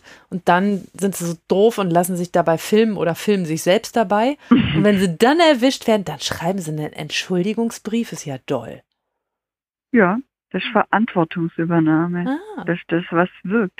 Der Dorfausgleich hat mit die beste, ähm, also das beste Ergebnis, was jetzt Rückfälligkeit angeht. Weil tatsächlich müssen sie sich ja mit sich auseinandersetzen, mit der Tat und mit dem, mit einem konkreten Menschen, der geschädigt wurde. Was sie angerichtet haben, ne? Genau. Also sie müssen aushalten, dass einer sagt, du bist ein blödes Arschloch und ähm, keine Ahnung, ich hatte eh irgendwie eine schwere Zeit und jetzt noch das. Und welche, die ihnen vielleicht auch nicht verzeihen werden, dass sie das gemacht haben. Mhm. Aber auch die Selbstwirksamkeit zu erleben, wenn dann einer sagt, Mensch, ich finde es total mutig, dass du dich bei mir entschuldigt hast und ich finde es toll, dass du ähm, mir den Schaden ersetzt hast oder einen Teil vom Schaden. Also das sind ja Summen, wir bewegen uns dabei mehreren hunderttausend Euro. Das werden die nicht mit Arbeitsstunden erledigen. Mhm. Hm. Wobei ich, wobei ich dazu mal kurz äh, einwerfen muss, mhm. ich habe mich, es hat mich total überrascht. Ich habe mir die Videos ja auch angeguckt äh, mit Maria zusammen und dann mhm. war in einer dieser Bilanzpressekonferenzen dann von einem ungefähren Sachschaden von etwas über einer Million die Rede und da habe ich gedacht, what? Das ist ja unglaublich mhm. wenig. Aber das, Echt, das war weniger, glaube ich sogar. Echt? Also ich weiß jetzt nicht, aus welchem Beitrag das war, aber. Das war ein Fernsehbeitrag, wo die Polizei eine Pressekonferenz gegeben hat. Ähm, ja, und das, da dachte ich okay. auch, das war, es hieß so eine Million, aber vielleicht haben die auch gesagt, etwas weniger als eine Million, ja. Also ich, ich weiß es ehrlich gesagt. Ich wollte noch mal nachgucken in der letzten Anklage, die ich in der Hand hatte, weil da stand, ähm, da ist immer so ein einleitender Allgemeinteil drin, wo drin steht, wie viele Geschäfte geplündert und ähm, irgendwie beschädigt wurden waren, glaube ich, 42 und ähm, welcher Sachschaden entstanden ist, auch an den Polizeiautos und so. Und ich glaube, es war nicht bei einer Million, ehrlich gesagt. Es waren 42 Geschäfte? Ich glaube, ja. Mhm. Und ist auch aus allen Geschäften geplündert worden oder sind einige nur, mhm. haben einige nur Sachschäden? Ja, nur Sachschäden teilweise. Okay. okay. Nicht alle geplündert. Und es waren, also es waren, ich glaube, es war eine Handvoll, die wirklich schlimme Verwüstungen auch hatten. Die anderen hatten kaputte Scheiben und natürlich total ärgerlich alles. Aber es waren nicht so wahnsinnig viele, wo so richtig drinnen auch verwüstet wurde. Also es sind, glaube ich, zwei oder drei, die einfach richtig schlimm verwüstet wurden. Von auch so wo denkt, man nicht wenn du beschreibst, so, so ein Teddy-Laden oder so ein, so ein 1-Euro-Laden oder so eine Shisha-Bar, das ist jetzt ja auch, pff, ja, kostet ja. alles ein Euro, ne? Ist nicht so, ist nicht so teuer. Nee, genau. genau wenigstens das. Sag mal, ich habe auch gehört, dass, äh, dass gesagt wurde, man hätte in Stuttgart fünf Sozialarbeiterstellen neu geschaffen für eure Projekte. Genau. Ist das bei euch angekommen oder ist das bei der Sozialarbeit angekommen? Ähm, das ist bei der mobilen Jugendarbeit angekommen. Okay. Das also, ist das Projekt, was du erzählen wolltest. Jetzt habe ich dich. Nee, genau, nee, das ist ein anderes Projekt. Also ah. wir haben bei der öffentlichen Jugendhilfe gibt es noch das Projekt Respekt. Das ist ein Projekt, wo Jugend, also das gab es schon davor, wo Jugendliche, die mit Beleidigungen gegen Polizeibeamte auffallen, ähm, quasi ein Projekt machen, wo sie auf Polizeibeamte treffen und die Rollen tauschen damit ähm, Polizeibeamte mal merken, wie Jugendliche sind und andersrum. Die dürfen sich so Fragen stellen. Das gibt's und da haben wir jetzt überlegt, ob wir einen extra Teil machen für die Menschen, die in der Krawallnacht dabei waren, einfach weil es nochmal eine andere Qualität ist, wie jetzt nur eine Beleidigung, ohne das bagatellisieren zu wollen. Ähm, und es gibt ein Gesamtkonzept ähm, Jugendarbeit in Stuttgart. Da haben sich ganz viele Träger der Jugendhilfe zusammengesetzt, also auch Eva Caritas die, also Eva ist bei uns evangelische Gesellschaft, ähm, die Caritas ist mit drin, die Stuttgarter Jugendhausgesellschaft, also alle Träger, die irgendwie mobile Jugendarbeit haben, die Jugendhäuser betreiben, haben sich zusammengesetzt und überlegt, was ist da passiert, ähm, wie finden wir das raus und was brauchen die Jugendlichen. Und in diesem Kontext von diesem Gesamtkonzept ähm, hat man fünf Stellen für mobile Jugendarbeit für die Innenstadt geschaffen, weil, ähm, das muss man wissen, die Innenstadt hat keine mobile Jugendarbeit, weil das nur ein Erlebnisraum ist. Also die mobile Jugendarbeit dockt ja eigentlich in den Wohnorten an. Das sind bei uns die Stadtteile, wo die jungen Menschen wohnen, weil die da rumhängen und weil man die dann da treffen kann, mit den Beziehungen aufbaut. Und in der Stadtmitte kommen ja ganz viele unterschiedliche Jugendliche, wie ich schon gesagt habe, noch nicht mal alle aus Stuttgart. Ähm, und da ist so ein Konzept mobile Jugendarbeit immer ein bisschen kniffliger. Und wir hatten aber, wir haben ein neues Viertel, Europaviertel heißt es, das ist bei uns hinterm Bahnhof, ist ein riesen Einkaufszentrum. Ähm, und da gab es Schwierigkeiten am Anfang, weil da sich ganz viele Jugendliche getroffen haben, weil kostenloses WLAN und so. Und da gab es total viel Auseinandersetzung. Und da hat man mobile Jugendarbeit eingesetzt mit einem richtig guten Effekt. Und das überträgt man jetzt auf den anderen Teil, auf der anderen Seite vom Hauptbahnhof. Ähm, genau, und dafür sind diese fünf Stellen, die jetzt, ähm, glaube im November angefangen haben mit Arbeiten. Was machen die Sozialarbeiter, die da rumlaufen? Also sie haben ja kein Büro, sonst wären sie ja nicht mobil, oder? Genau, also die haben einen Bus jetzt, ähm, weil man festgestellt hat, es verschiebt sich gerade ein bisschen von Eckensee weg an einen anderen Platz. Ähm, die kriegen so einen Bus, die, die versuchen in Kontakt zu kommen, die laufen tatsächlich an den Wochenenden abends darum, sprechen die Jugendlichen an, fragen sie so, wie es ihnen geht, was sie hier machen, was sie sich wünschen, was sie gut finden, was sie blöd finden. Und man muss aber dazu sagen, dass also jetzt auch im Vorfeld ganz viel gelaufen ist. Die ähm, Jugendhausgesellschaft oder Jugendhaus GmbH, die haben Jugendliche befragt, ähm, 116 Jugendliche oder junge Menschen zwischen 13 und 27 zu, zu Schlagthemen, nämlich zu Stuttgart, Krawallnacht, Erwachsene und Polizei. Ähm, und haben das auch ähm, veröffentlicht. Das ist äh, ganz neu, glaube ich, diese Woche gekommen, haben die so ein kleines Heft gemacht mit so O-Tönen von Jugendlichen. Und das ähm, einfach um so ein bisschen rauszufinden, was bewegt denn die Jugend, weil ich habe es gesagt, ich glaube, wir haben die ganz schön aus dem Blick verloren. In der Corona-Zeit. Also, genau, mhm. und vielleicht auch schon davor ein bisschen. Und das auch zu transportieren in die Politik. Und was total wichtig ist, ähm, ist, dass das das ist ein gesamtstädtisches Ding zum Aufarbeiten. Da geht es jetzt nicht darum, dass wir Sozialarbeiter losschicken und alles ist gut, sondern eigentlich muss die Krawallnacht mit ganz viel mehr Menschen aufgearbeitet werden. Und das ist die Idee von dem Gesamtkonzept, die um diese mobile Jugendarbeit herum aufgebaut werden soll, dass man sagt, da gehört die Oper dazu, einfach weil die quasi Anrainer sind. Da gehört überhaupt die Kultur in Stuttgart dazu. Da gehört die, die Sportvereine dazu zu gucken, okay, lasst uns zusammen was auf die Beine stellen. Nicht nur die Sozialarbeiter, sondern die, die, die Stadtgesellschaft, weil das ist unsere Stadt und wir wollen alle da drin leben und die Jugendlichen auch. Ähm, lasst uns überlegen, was wir machen können. Na, wobei jetzt natürlich zweiter Lockdown, zweite Welle, hm, viel davon auch wieder erstmal schlafen gegangen ist wahrscheinlich, ne? Gerade was Sportvereine angeht und so. Die, genau. Ja. Und Kultur auch, ja, leider. Ja. Ja, aber ja. Ja, und auch der Handel halt einfach. Und die, also man hat überlegt, die Diskothekenbetreiber und Clubbetreiber, ob man irgendwas machen kann. Genau, dass man die besser einbindet, so. Hm. Das wollte ich nur sagen.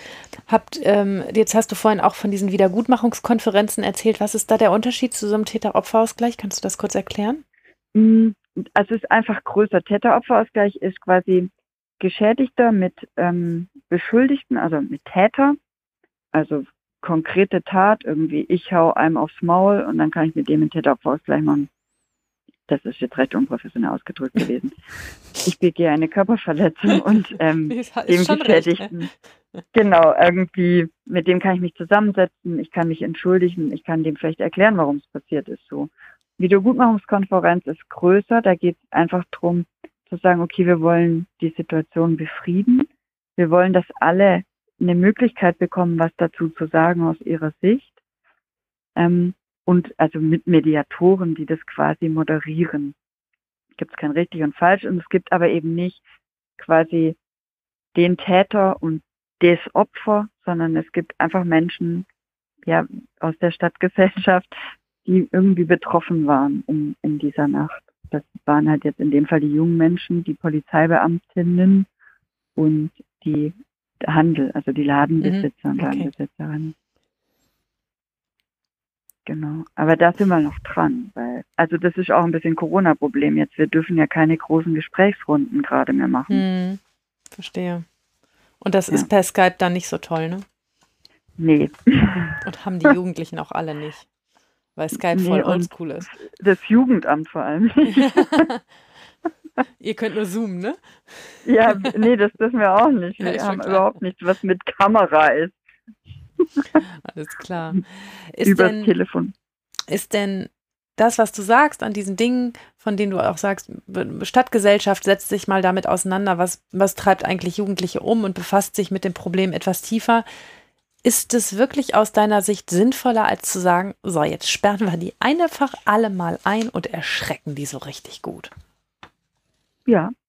Also ich, ich glaube tatsächlich, dass es sinnvoller ist, weil ähm, Warum ist das Also ich glaube, was sehr, sehr deutlich geworden ist, ist, dass die Jugendlichen sich nicht mehr als Teil dieser Stadt gefühlt haben. Und das, das ist schade, weil sie sind Teil der Stadt. Das ist genauso ihr Lebensraum wie, wie das von allen anderen Menschen. Ähm, und ich finde, das, das müssen sie zurückbekommen und sie müssen auch dafür gerade stehen. Also die müssen Verantwortung übernehmen für das, was passiert ist auch. Ähm, und sie müssen Verantwortung mit uns allen übernehmen, dass sowas nicht wieder passiert. Und dann wirkt's auch. Also wenn ich selber wirksam werde, dann funktioniert. Da sagst du was total Wichtiges. Denn abgeschreckt zu werden, ne, in Handschellen abgeführt, in ein, ein, Gefängnis gesteckt zu werden, nimmt ist schon erschreckend ganz bestimmt und hat auch ganz bestimmt ja. einen erzieherischen Effekt, ähm, also oder einen, einen, einen, faktischen Effekt, nämlich dass man das so scheiße findet, dass man das besser nicht mehr haben will. Ähm, ja. Aber ähm, aber es nimmt einem die Möglichkeit, selber irgendetwas Gestaltendes zu tun. In irgendeiner Form an irgendetwas teilzuhaben. Es passiert nur mit einem, ne? Und man ist nur Objekt dessen, was mit einem genau. passiert. Genau. Und das ist etwas ganz anderes. Ja, das ist, aber da quatschen wir uns schon immer den Mund fusselig und auch in diesem Podcast. ähm, es ist etwas ganz anderes, ähm, etwas am eigenen Leib zu erfahren und zu spüren, weil man sel selber etwas tut, zum Beispiel einen Entschuldigungsbrief ja. zu schreiben, was einem schwerfällt. Und das ist mhm. manchmal so viel schwerer, als einfach für ein Wochenende eingesperrt zu werden. Ja, und das ja absitzen. Also ich meine, ich gebe ja, wenn ich in Haft, in Untersuchungshaft oder ob es ein Arrest ist, ich gebe einfach alle Verantwortung ab. Mhm. Ich werde geweckt, ich kriege mein Essen, wenn es passt. Also ich muss nichts mehr selber entscheiden, außer wenn ich vielleicht auf Toilette gehe. Aber ich kann nicht entscheiden, ob ich raus oder reingehe. Ich kriege ja alles. Ich habe eine ganz feste Struktur. Und das ist einfach ja auch nachgewiesen. Natürlich haben die am Anfang einen Schock und es ist schrecklich. Aber so was sagt man, drei Wochen, dann setzt die Gewöhnung ein. Und jetzt sind wir mal ehrlich, ich meine, wir hatten gehört, wie viele Haftbefehle hatten sie verstreckt? 45? Die treffen ja auch alle ihre Kumpels da drin. Also das ist ja ein bisschen wie ein Schullandheim. Oh, stimmt, ein bisschen Tätertrennung konntet ihr gar nicht groß machen. So viele Knäste gibt es nicht nee, in Baden-Württemberg. Genau. 45 waren, genau. 45 waren ausgestellt, die sind nicht alle vollstreckt worden. Ach genau, dann, stimmt, dann, 40 Prozent davon nur. Ja, ja, genau. Ja, genau. Aber also es waren ja ziemlich viele. Also die treffen sich alle und da neulich hat eine Sozialarbeiterin aus dem Gefängnis ähm, bei uns gesagt, bei denen, also es geht ihnen gerade besser drin als draußen, weil die natürlich sich zu mehreren noch treffen dürfen als draußen momentan. Die dürfen dann noch Fußball spielen und alles. Und weil sie also, alle in Quarantäne waren, ne? genau, genau. Also es ist halt irgendwie, also ich will, ich finde Haft nicht besonders gut. Ich will das auch nicht verharmlosen, aber es ist tatsächlich so, die werden sich daran gewöhnen und irgendwann übernimmt man es ins Selbstbild und denkt, pff, Herrgott. Ja. Also es gibt natürlich bei den Sanktionen, weil du eben immer so auf diese städtischen ähm, ähm, Formen eingegangen bist, äh, das Problem, was du ganz am Anfang gesagt hast, dass ja auch viele von außerhalb kamen. Außerhalb. Und deshalb ja. wird, wird ja auch diese sozial, äh, so, die sozialen Mobilen, nein, die mobilen, die mobile Jugendarbeit, mobile Jugendarbeit da äh, angedockt sein, eben auch für die, die von außerhalb kamen. Aber natürlich ja. sind die, die von außerhalb kamen, auch schwer über diesen Punkt zu erreichen, du bist auch Teil unserer Stadt, jetzt hör doch mal zu und äh, lass uns mal drüber reden, ne? Weil äh, die sind halt nicht ja. Teil der Stadt, sondern diese Stadt ist halt für die häufig so was, wo man halt am Wochenende zweimal im Monat oder auch jeden, jedes Wochenende mhm. hinfährt, ne? Ja, wobei, also die Mobile ist ähm, vernetzt mit den angrenzenden Landkreisen, also mit den dortigen mobilen Jugendarbeitern. Die Kollegen vom Täteropferausgleich haben sich zusammengeschlossen mit den Täteropferausgleichsstellen von den angrenzenden Landkreisen, okay. damit da einfach so ein bisschen was läuft. Aber du hast natürlich recht. Und ein Kollege von mir hat ziemlich schnell mal in so einer Runde nach der Nacht gesagt, eigentlich sollten wir die Touristeninfo mit einbeziehen, weil was wäre denn, wenn wir die Jugendliche als Gäste unserer Stadt betrachten, also vor allem die, die von außerhalb kommen? Wir bemühen uns total um Touristen, ähm, aber das sind doch eigentlich auch Gäste unserer Stadt, die kommen von außen her, um hier was zu erleben. Und was ist denn der Unterschied, ob da jetzt ein keine Ahnung, 50-jähriges Ehepaar kommt, die ein Musical besuchen das wollen. gibt im Bräuninger mehr Geld aus. Ja, das ja. ist richtig. Das als, ist als der. Jugendliche. Der Ja. kauft Genau, höchstens bei McDonalds ein Sparmenü. Ja, also kommt auf dieses Milieu an. Also die sind ja nicht alle arm. Und es gibt auch Leute, die geben an so einem Wochenende Ja, in Disse stimmt. 100 Euro aus. Also, Stimmt. wobei stimmt. an dem Tag natürlich nicht, weil es gab keine Diskos, die offen hatten. Das haben wir Richtig. ja immer gehört. Ich Das fürchte, stimmt, aber die geben manchmal viel Geld aus für ich fürchte, die Getränke und Verwendung so. des Wortes Disse legt auch, unser, legt auch unser Alter nahe. Ja, ja. Ja, sorry. Ja. Ähm, tja, dann hat's mit den Urteilen ganz schön gehagelt. Ähm, Mhm. ich sagte ja eingangs, ähm, es verbietet sich Urteilskritik, weil ähm, ich mir das ja auch verbiete und auch tatsächlich der Überzeugung bin, dass man nachvollziehen kann, nur kann, was man tatsächlich selber in diesem Kontext gesehen und erlebt hat. Ähm, mindestens in der Hauptverhandlung dabei war, besser noch die Akte gesehen hat, aber so ganz von außen betrachtet ähm, ganz äh, neutral nicht, aber ähm, wie gesagt, äh, von außen gesehen hat es da schon ganz schön gescheppert. Das kann man, glaube ich, so Mhm. zusammenfassen. Das hat schon ganz schön gehagelt. Ähm, was nicht heißt, dass es zwangsläufig falsch ist oder, ähm, oder ähm, zwingend milder hätte sein müssen. Das, wie gesagt, will ich mir gar nicht anmaßen. Aber so für, objektiv für das, was passiert ist, hat es da mit zweieinhalb Jahren, die da jeweils ausgekesselt wurden, schon ganz schön geknallt. Mhm. Mhm. Ja. Ähm, ich habe viele Betroffene gehört oder Menschen, die in Stuttgart waren, die das als, als ganz äh, erheblichen Einschnitt in ihre persönliche Freiheit wahrgenommen haben, die gesagt haben, das ist super, dass es so harte Urteile gibt. Und ähm, wir haben uns ähm, in der vergangenen Woche schon geärgert über die Stellungnahmen der Politik zu diesen Urteilen. Gar nicht so über die Urteile selber, sondern über die Stellungnahmen der Politik zu diesen Mhm. Urteilen ähm, und der Beteiligten, die äh, da allerhand zu abgelassen haben. Und ich will davon mal ein paar Sachen erzählen. Äh, zum Beispiel hat der Landesvorsitzende der Gewerkschaft der Polizei Baden-Württemberg, Herr Kusterer, gesagt, wer Straftaten ge- begeht, muss dafür die Härte des Gesetzes spüren. Das sind so Signalworte, die immer wieder kommen. Dann sagt der stellvertretende baden-württembergische Ministerpräsident und Innenminister Strobel, der Rechtsstaat zeigt Zähne. Das möchte sich der Mob hinter die Ohren schreiben, dass Randale und Gewalt bei uns kein Spaß sind. Das erste Urteil zur Stuttgarter Krawallnacht zeigt, dass Polizei und Justiz konsequent Straftaten ermitteln und auch hart ahnden.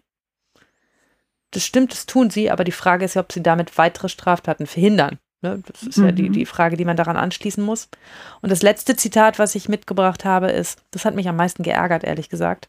Die Glaubwürdigkeit des Rechtsstaates, sagt ähm, Horst Seehofer, Bundesinnenminister, verlangt nach der Verhängung besonders harter Strafen.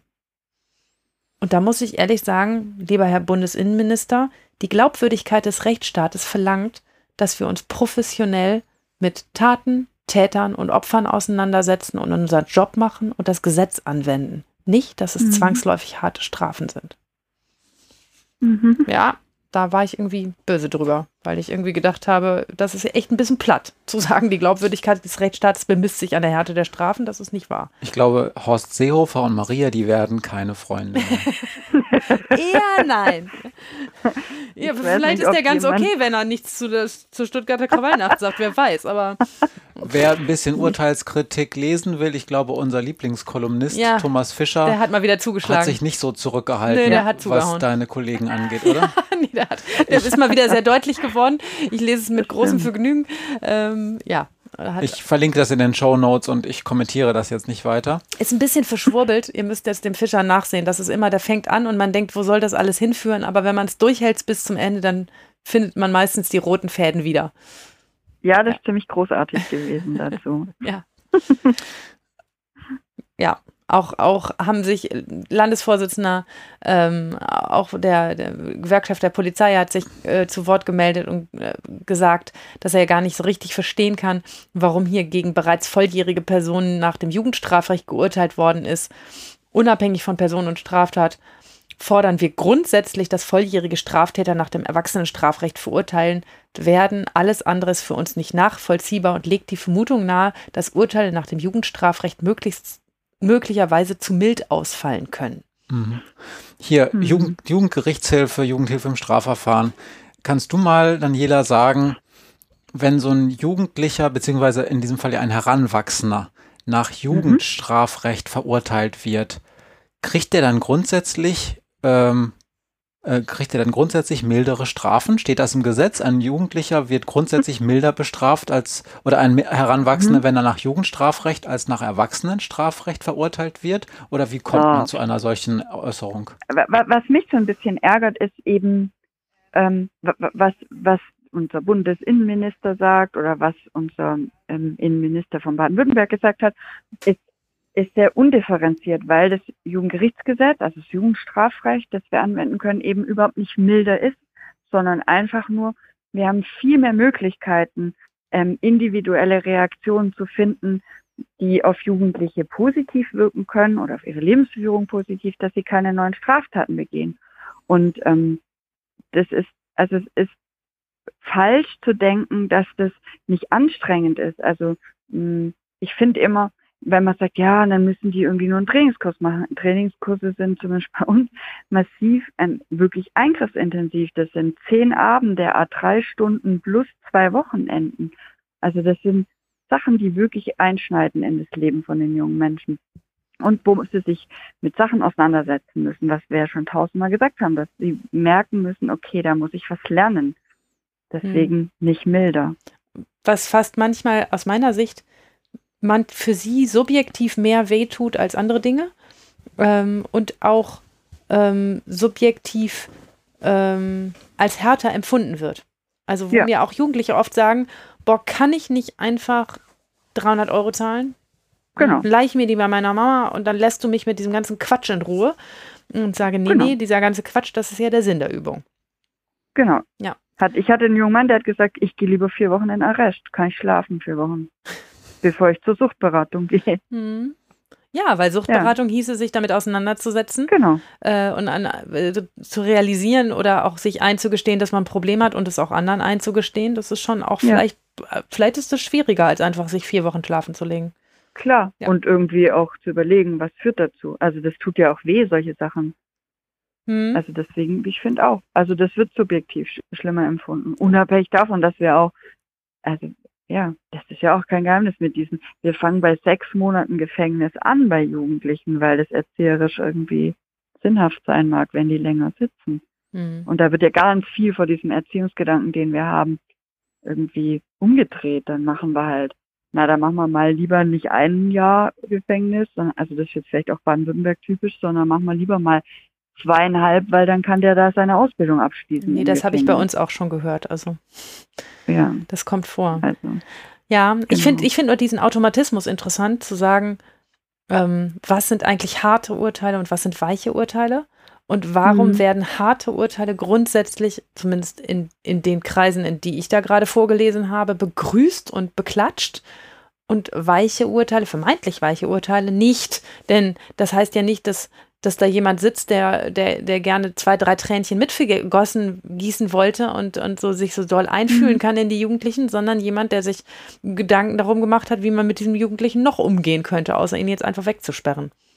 Ich glaube, man verwechselt da, ähm, also man verwechselt da irgendwie Härte mit Konsequenz. Mhm. Und ich finde, was passieren muss, ist, dass eine Konsequenz folgt. Also natürlich kann ich nicht sagen, oh, ihr wart in der Nacht dabei, ja, das war schon ziemlich scheiße, aber habt ihr selber gemerkt, ne? gelaufen. Ne? Genau. Das natürlich nicht. Also das, das wird uns ja auch immer vorgeworfen, vor allem uns Sozialarbeitern, dass wir immer alles schönreden und erklären können. Können wir ja auch. Aber ähm, tatsächlich geht es darum zu sagen, welche Konsequenz muss denn folgen? Konsequenz ist Erziehung. Also das heißt, ich sage, wenn was nicht okay, stopp. Und jetzt muss er irgendwie die Konsequenz für dein Handeln tragen. Das heißt aber doch nicht, dass ich allen einmal auf den Kopf hau oder die irgendwie alle einsperre. Das mache ich doch mit meinem Kind auch nicht, wenn das irgendwas macht, was nicht in Ordnung ist. Also wenn, wenn ich sehr Eltern, verzweifelt bin, dann mache ich das, ne? Also ich, ich kann mich daran ja. an eine, eine Szene erinnern. Also wir haben ja auch kleine Kinder großgezogen, die, die irgendwann Dummsinn gemacht haben und denen man mit Eselsgeduld tausendmal erklärt hat, dass sie das besser nicht machen. Justin, lass das mal besser.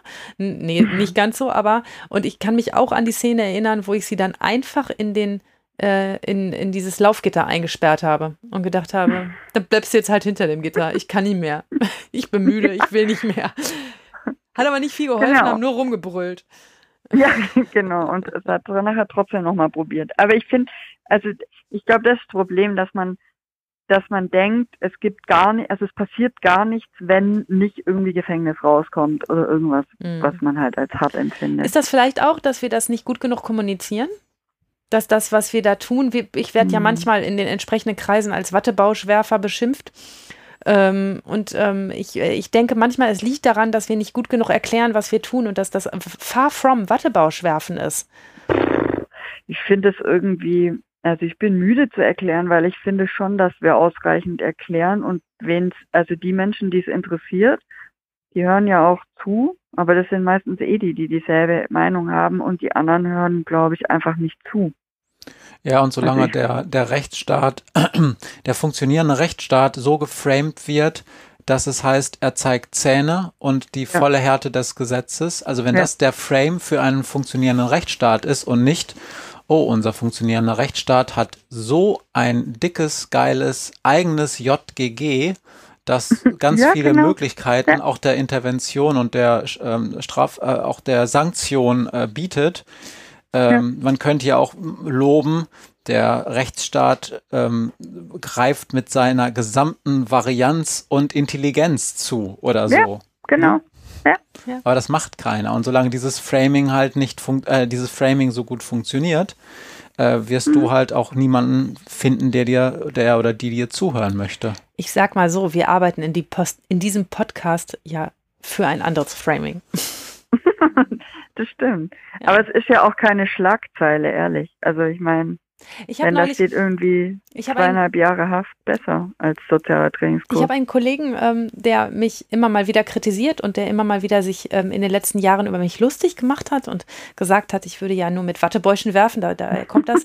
ähm, äh, und äh, und äh, immer ein bisschen gefrotzelt hat und gesagt hat, ja, und wenn du dann kommst, dann, äh, ne, dann wird einmal über den Kopf gestreichelt und dann war es gut.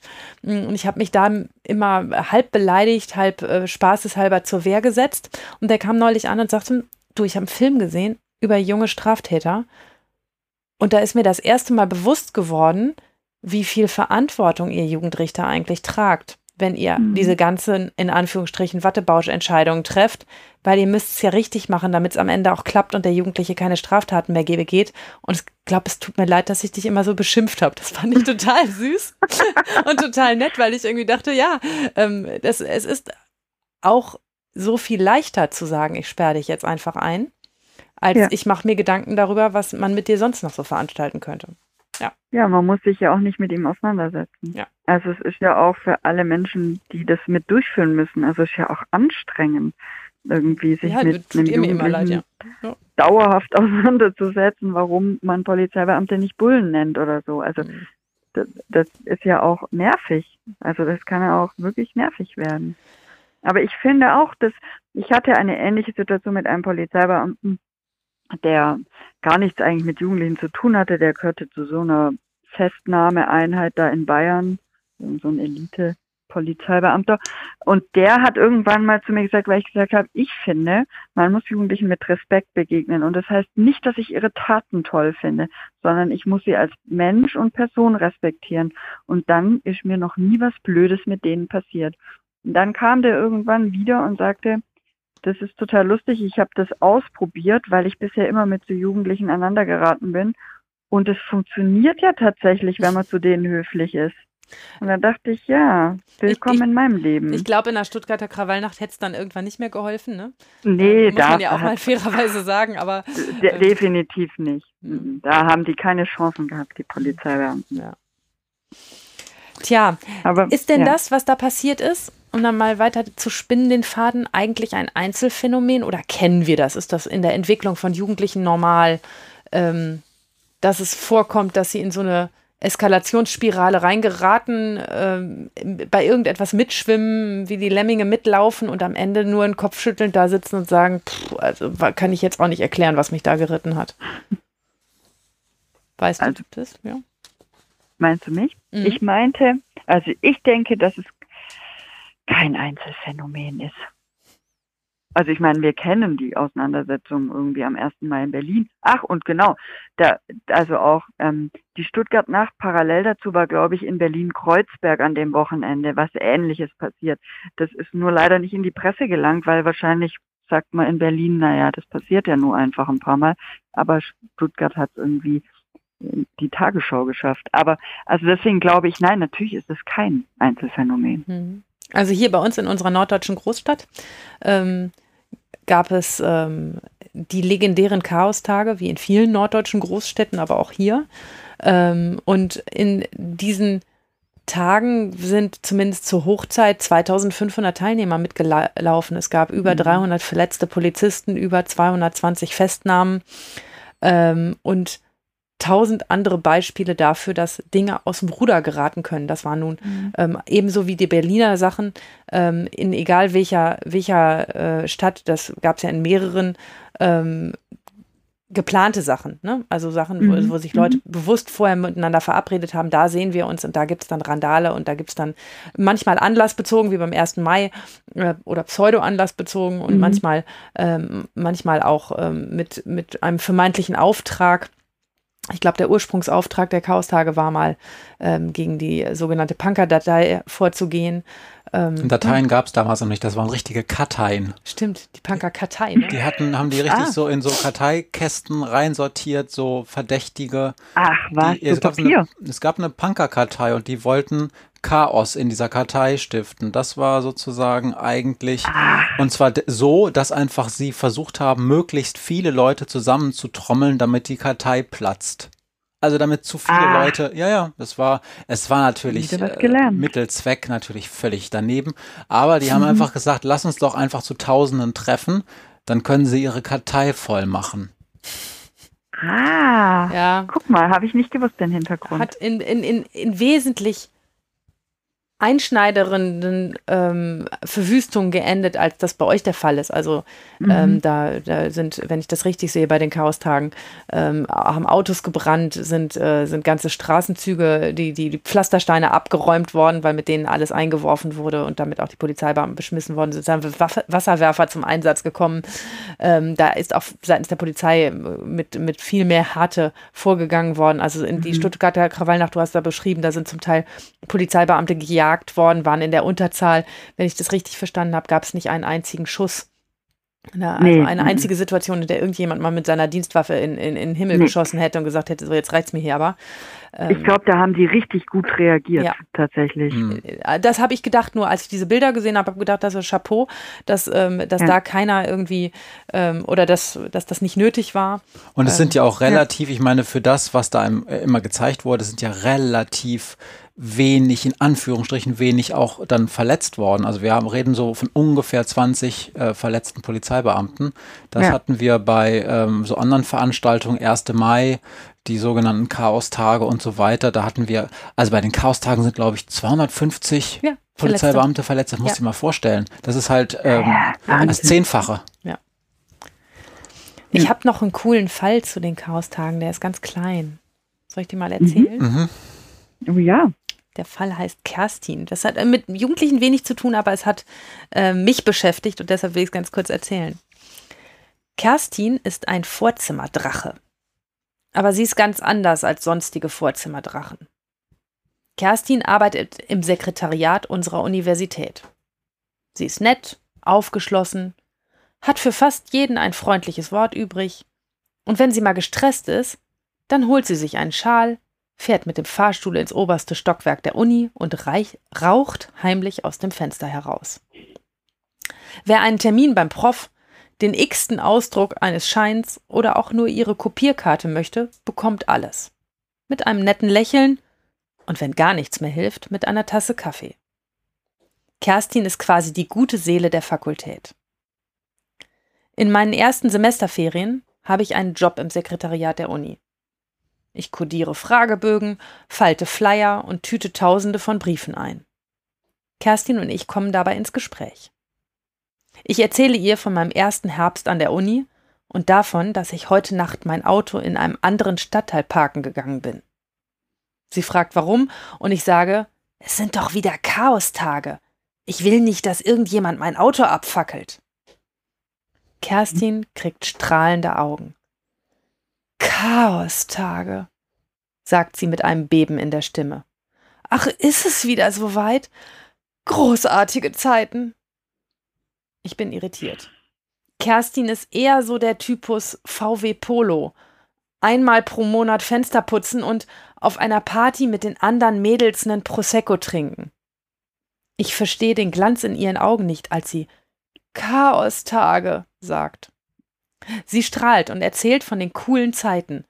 Als hundert und später auch weit über tausend Punks durch die Stadt ziehen, als junge Menschen Autos umtragen, Bistro-Stehtische aus Bäckereien zu Barrikaden auftürmen und Pflastersteine aus dem Kopfsteinpflaster der zwei alten Straßen poolen. Sie schwärmt vom Gemeinschaftsgefühl und dem Spaß und den Wasserwerfern. Ich frage, ob das nicht alles auch beängstigend gewesen ist, als dann am Ende der Penny geplündert wurde. Sie strahlt und sagt, völlig ohne schlechtes Gewissen, Nein, das war großartig. Und ich habe so viel noch rausgeholt. Kerstin hat den Penny geplündert, weil alle das gemacht haben und weil es Spaß gemacht hat. Sie ist nie erwischt und ergo auch nie bestraft worden, und sie kann daran wirklich nichts Falsches finden. Ja, wahre Geschichte übrigens. Ich kenne die Frau auch. wahre Geschichte? Kerstin fand's geil, vielleicht, den Penny zu plündern. Ja, vielleicht sollte die mal als quasi Sachverständige in den Verfahren gegen unsere Jugendlichen aussagen. Das Interessante an dem Fall, der natürlich ein bisschen anders ist, Maria strickt die Fälle ja immer um, so. Ne? Damit das Kerstin sich jetzt nicht wiedererkennt. Ja, aber was Interessantes ist, die hat tatsächlich in einer der betroffenen Straßen eine, lange Zeit gewohnt. Also die war sozusagen, die hat das, das war Teil ihres äh, Lebens. Und die war Passantin. Also es war nicht so, dass die sich wirklich in die Barrikaden da reingestellt hat oder dass die Punk war. Aber die hat das gesehen und war da in der Nähe und ist dann auch rein, als das Ding halt aufgebrochen war und die mhm. erste Welle schon wieder raus. Und das hat mhm. mich so ein bisschen dran erinnert, dass das in Stuttgart sicherlich auch einige, die da dann erst ihr Handy noch hingehalten haben und so zwei Minuten gefilmt haben mit diesem, oh krass, komm mal her, geil. Oder auch nicht geil. Und dann sagten, der Sneakerladen ist ja auf. So. Ja. Also das kann ich mir schon so richtig vorstellen, dass das eine Motivation ist. Kerstin war zu dem Zeitpunkt, als wir da studiert haben, so alt wie wir jetzt, ne? Also durchaus total gesettelt mhm. und ähm, wirklich der VW-Polo-Typ. Ne? Also jetzt echt mhm. niemand, der ähm, der durch die Decke bricht, aber die hat mit strahlenden Augen davon erzählt, wie sie den Penny ausgeräumt haben. Und sie konnte wirklich, also wir waren ein bisschen entsetzt und haben dreimal nachgefragt, ob das hier ernst ist und ob sie uns verarscht. Und sie hat dreimal gesagt, nee. Und äh, ich meine, was richtet man da auch für einen Schaden an? Das ist ein Riesenkonzern, der ist eh kaputt und aufgebrochen. Die Leute haben da alles rausgetragen, da habe ich zugesehen. Die erzählte sogar noch, dass sie so viele Tiefkühlpizzen mitgenommen hat, dass sie die zu Hause nicht ins Tiefkühlfach gekriegt hat oh und an die Nachbarn verschenken musste. Die, die, hat, die übrigens auch gerne genommen haben. Die hat, glaube ich, erzählt. Das ist dann Hehlerei, oder? Ja, die, die hat vor allen Dingen noch überlegt, ob sie noch ein zweites Mal reingeht. Ja. Nein. Ja. ja, die wohnte da wirklich in der Nähe. Ja, also krass, nur das so äh, als, als Randbemerkung zum Thema eskalierende Gewalt. Menschen, die, ja. denen man nie wieder ansieht, dass sie jemals ein, ein Wässerchen trüben könnten, ähm, gehören auch zum Typus, wenn, wenn erstmal die Eskalation da ist, mache ich auch mhm. mit. Ja. ja. Ich denke, das, was dann jeder am, ganz am Anfang erzählt hat oder gesagt hat, besser gesagt, das fand ich ziemlich wichtig. Sie hat ja am Anfang gesagt, das ist halt eine sehr bunte Zielgruppe, auch die da jetzt inzwischen mit der Jugendgerichtshilfe ähm, da zu tun hat, weil sie vor, mhm. vor Gericht betreut wird. Und da zu glauben, wir wir würden das Motiv oder die zwei Motive rauskriegen, warum das jetzt konkret der oder die mhm. Person gemacht hat. Das ist, glaube ich, auch ein bisschen schlank. Ne? Also ich könnte mir ad hoc ja. so drei Motive ausdenken, die bestimmt äh, als Schablone da ganz gut drauf passen. Ich glaube auch, dass diese Event-Schablone auch ganz gut passt, aber was jetzt den konkreten Menschen da angestachelt hat, sich da reinzuwerfen, das ist sicherlich gar nicht mal so einfach zu erklären. Hm. Nee, und da wird jeder so seinen Teil noch beigehabt haben. Also das ist so, ich glaube auch, dass wir vielleicht nachher, dass sich rauskristallisiert, dass es irgendwie so vier Punkte sind, die alle vereint hat, aber dann hatte der eine vielleicht noch Stress mit der Freundin und der andere mit seinen Eltern und der dritte mag die Polizei halt doch nicht und der vierte wurde gerade erst kontrolliert und der fünfte hat ein Bußgeld bekommen und der sechste mhm. hat einfach irgendwie Bock gehabt, was zu machen. Also ja, und, glaub, oder, und der siebte hat vielleicht auch einfach gesoffen, ne? Das kann ja auch. Ja, also, ne? genau, genau. Wobei ich die Alkoholkontrollwerte, die da veröffentlicht wurden, ganz schön lächerlich gering fand, teilweise. Also so 1,2 also Promille für jemanden, der da äh, am Samstagabend oder am, war es ein Samstag oder am Freitag? Hm. Samstag. Durch die Stadt läuft, also da möchte ich in meiner Jugend Zeiten wissen, in denen ich nicht 1,2 hatte. Ah, Angeber. also tatsächlich, Sie, Sie sprechen immer von alkoholisiert, aber wir haben also das ist nie ein wirkliches Thema, dass wir wahnsinnig, dass du, wie du, also das ist, wie du sagst, dass wir wahnsinnige Werte hätten. Mhm. Also ich glaube, ich habe in keinem Haftbefehl und in keiner Anklage nach einem Wert gefunden, wobei die natürlich ja auch echt spät erst verhaftet wurden und wir den Alkoholgehalt wahrscheinlich einfach auch nicht mehr wissen. Mhm. Also weil die halt nicht pusten mussten, weil sie ja nicht gleich erwischt wurden. Aber also. Aber sie haben dir auch nicht erzählt, dass sie jetzt out of order waren. Mm -mm, mhm. mm Okay. Ein interessantes Thema. Definitiv. Definitiv, ja. Und ähm, auch in der Frage, wie verhindert man das eigentlich zukünftig? Kann man das verhindern? Wären wir alle Mitläufer, wenn nur die Situation die richtige wäre? Nicht vielleicht bei einer Gewalteskalation, aber bei anderen Dingen? Na, jeder, der mal auf einer Großveranstaltung war, wo mindestens 40.000 Menschen rumgeturnt sind, ähm, der äh, weiß ja, was für, ein, was für eine Anziehungskraft Menschenmassen haben können, ne? die, die irgend, ja. wenn alle das Gleiche machen und wie, wie faszinierend das für einen Einzelmensch sein kann. Ähm, und äh, ja, dass das eben auch in, in so negativen Dingen so sein kann. Ich denke, ja. wir können auch das, also diesen Themenkomplex jetzt ähm, so abschließen. Ähm, ich möchte nämlich ähm, mit einer Sache abschließen, die auch dann gleich ähm, zu einer Frage von mir an dich, Daniela, die zwei Fragen okay. gehen heute an Daniela. Äh, führen würde, denn wir haben diese Kategorie der zwei Fragen und die kriegt ja. natürlich heute unsere Gästin beide. Ähm, und ich fand das relativ beeindruckend, was du geschildert hast, was alles an Maßnahmen jetzt ähm, im Bereich der ähm, Sozialarbeit und der überhaupt der Arbeit in der Stadt äh, schon angelaufen ist. Ähm, um so etwas aufzuarbeiten, aber auch um Prävention zu leisten. Ähm, mhm. Und in diese Richtung wird auch meine erste Frage an dich gehen.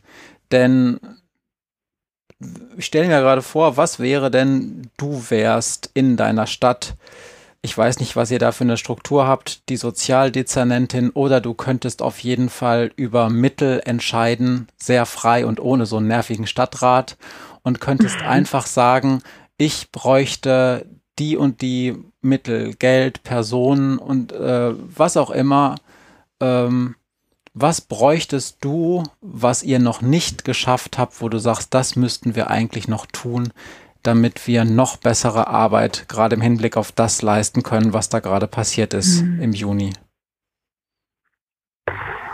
Das ist echt eine schwere Frage, weil ich glaube, dass ich, nein, ich weiß, ich kann gar nichts konkret benennen weil ich finde, dass wir erstmal mit den Jugendlichen wieder in Kontakt kommen müssen. Also wir bräuchten vielleicht mehr Stellen von Menschen, die mit Jugendlichen sprechen, aber wir müssen mit denen in Kontakt kommen, um zu wissen, was sie beschäftigt, damit wir was machen. Und vielleicht kann ich sagen, ich bräuchte gerade gar kein Geld erstmal, weil was mich total gestresst hat am Anfang war der blinde Aktionismus, wo man dann gesagt hat, oh, dann machen wir wieder Basketball spielen um Mitternacht oder so wo ich denke, uh -huh, genau, das wird uns jetzt weiterhelfen. Also ich glaube, wir sind auf einem guten Weg, mal auszuprobieren, miteinander zu sprechen. Hm. Und das ist erstmal kostenlos. Und vielleicht, wenn es um Geld geht, na, man sollte mir alles geben, was man mir geben möchte. Und dann würde ich es auf ein Konto legen, weil ich bin Schwäbin und spart es. Wenn ich dann weiß, was ich brauche, kann ich es nehmen, weil ich ein bisschen Angst habe, dass die Politik, wenn es jetzt befriedet ist oder halt einfach nichts mehr passiert, das auch wieder vergisst, dass wir im Zweifel vielleicht irgendwann Geld brauchen, weil wir ein Konzept haben oder ein Projekt brauchen. Mhm. Das stimmt, denn ähm, eigentlich seid ihr ja in Stuttgart, also ich denke ähm, manchmal zwischendurch an diese Stuttgart 21 äh, äh, Dinge. Oh Gott, ja. Naja, das hat ja letzten Endes auch einige gute Sachen.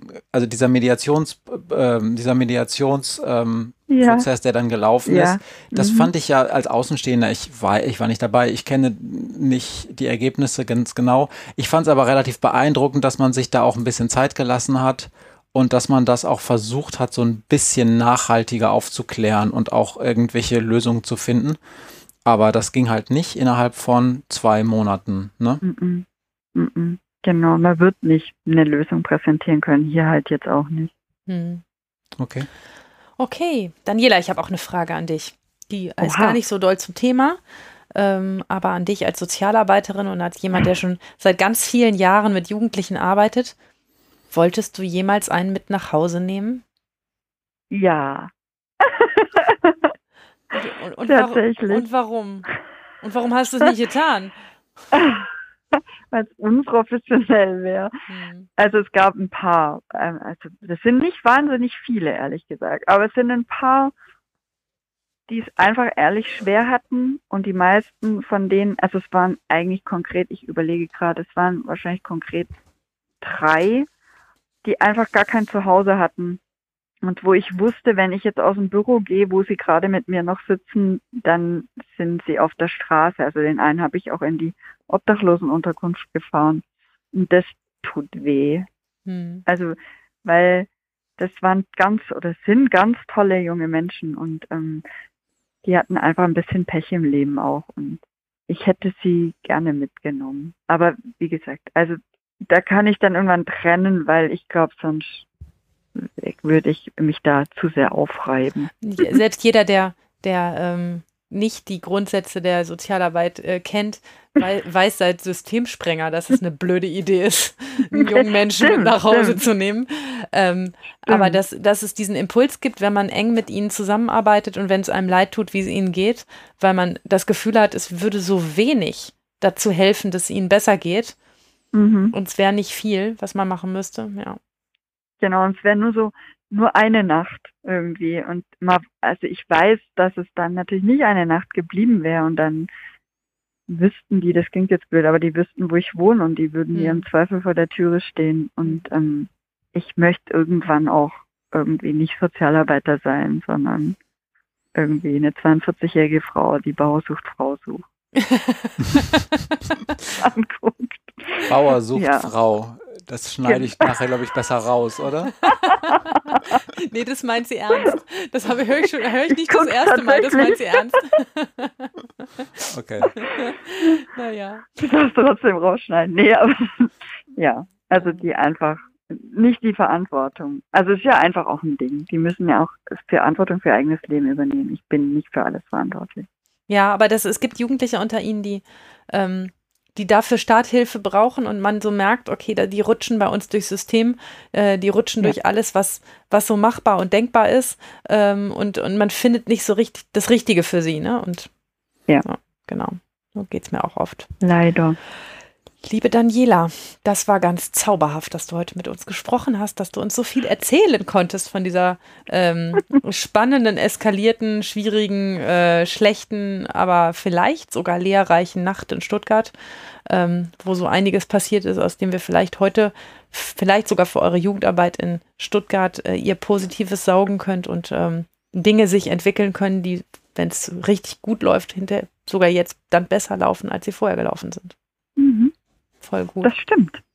Und ich bin total stolz auf uns, Maria, dass wir tatsächlich kein Urteilsbashing betrieben haben. Null. Ja, Wir sind ja differenziert. Genau. ja. Auf jeden Fall, wenn das Mikrofon an ist. Stimmt. Sonst bin ich mal eher so auf Trash-TV-Niveau, aber natürlich nicht. Okay, alles klar. Dann ähm, ganz kurz noch äh, interner für uns. Wissen wir schon, worüber wir das nächste Mal sprechen, liebe Maria? Du, ich sag wieder, wir reden über Heranwachsende und dann lachen wir wieder herzlich und dann machen wir es eines Tages tatsächlich. Ich habe nach heute das Gefühl, dass wir vielleicht ein ähm, Rechtsstaat äh, VorkämpferInnen Special für äh, über Heranwachsende machen, dass unsere, dass bestimmte Politiker einfach mal hören, was das denn eigentlich für eine komische Truppe ist, die die immer nach Erwachsenenstrafrecht verurteilen wollen. Das scheint ja so ein Common Sense so zwischen in einigen Gruppen zu sein, dass das ja das Zeichen eines funktionierenden Rechtsstaats ist, wenn man einfach ein Gesetz nicht beachtet, sondern einfach alle nach und dann zieh, zeichnen wir unseren Podcast auf und ziehen ihn auf eine Diskette und schicken es an Horst Seehofer. Auf, auf, eine, Dis auf eine, Diskette. Ja, okay. Der CD-Player hat er bestimmt nicht. Ja, das machen wir. Wir, wir, machen eine Diskette, da muss ich ein bisschen MP3 also komprimieren, dass das auf 1,44. Vielleicht machen wir auch einen USB-Stick. Vielleicht geht das auch. Ja. Mal gucken. Okay, das machen wir so. Und dann äh, hören wir, Maria, uns spätestens in zwei Wochen. Und Daniela, wir hören uns vielleicht etwas später, aber wir hören uns mit Sicherheit demnächst irgendwann. Tausend Dank, Dani. Ich würde mich freuen. Danke euch, ja. dass ich dabei sein durfte. Das war super. Tschüss, mach's gut. Tschüss. Bis dann. Tschüss. If they can't understand it, how can they reach me? I guess they can't, I guess they won't, I guess they front. That's why I know my life is out of luck, fool. most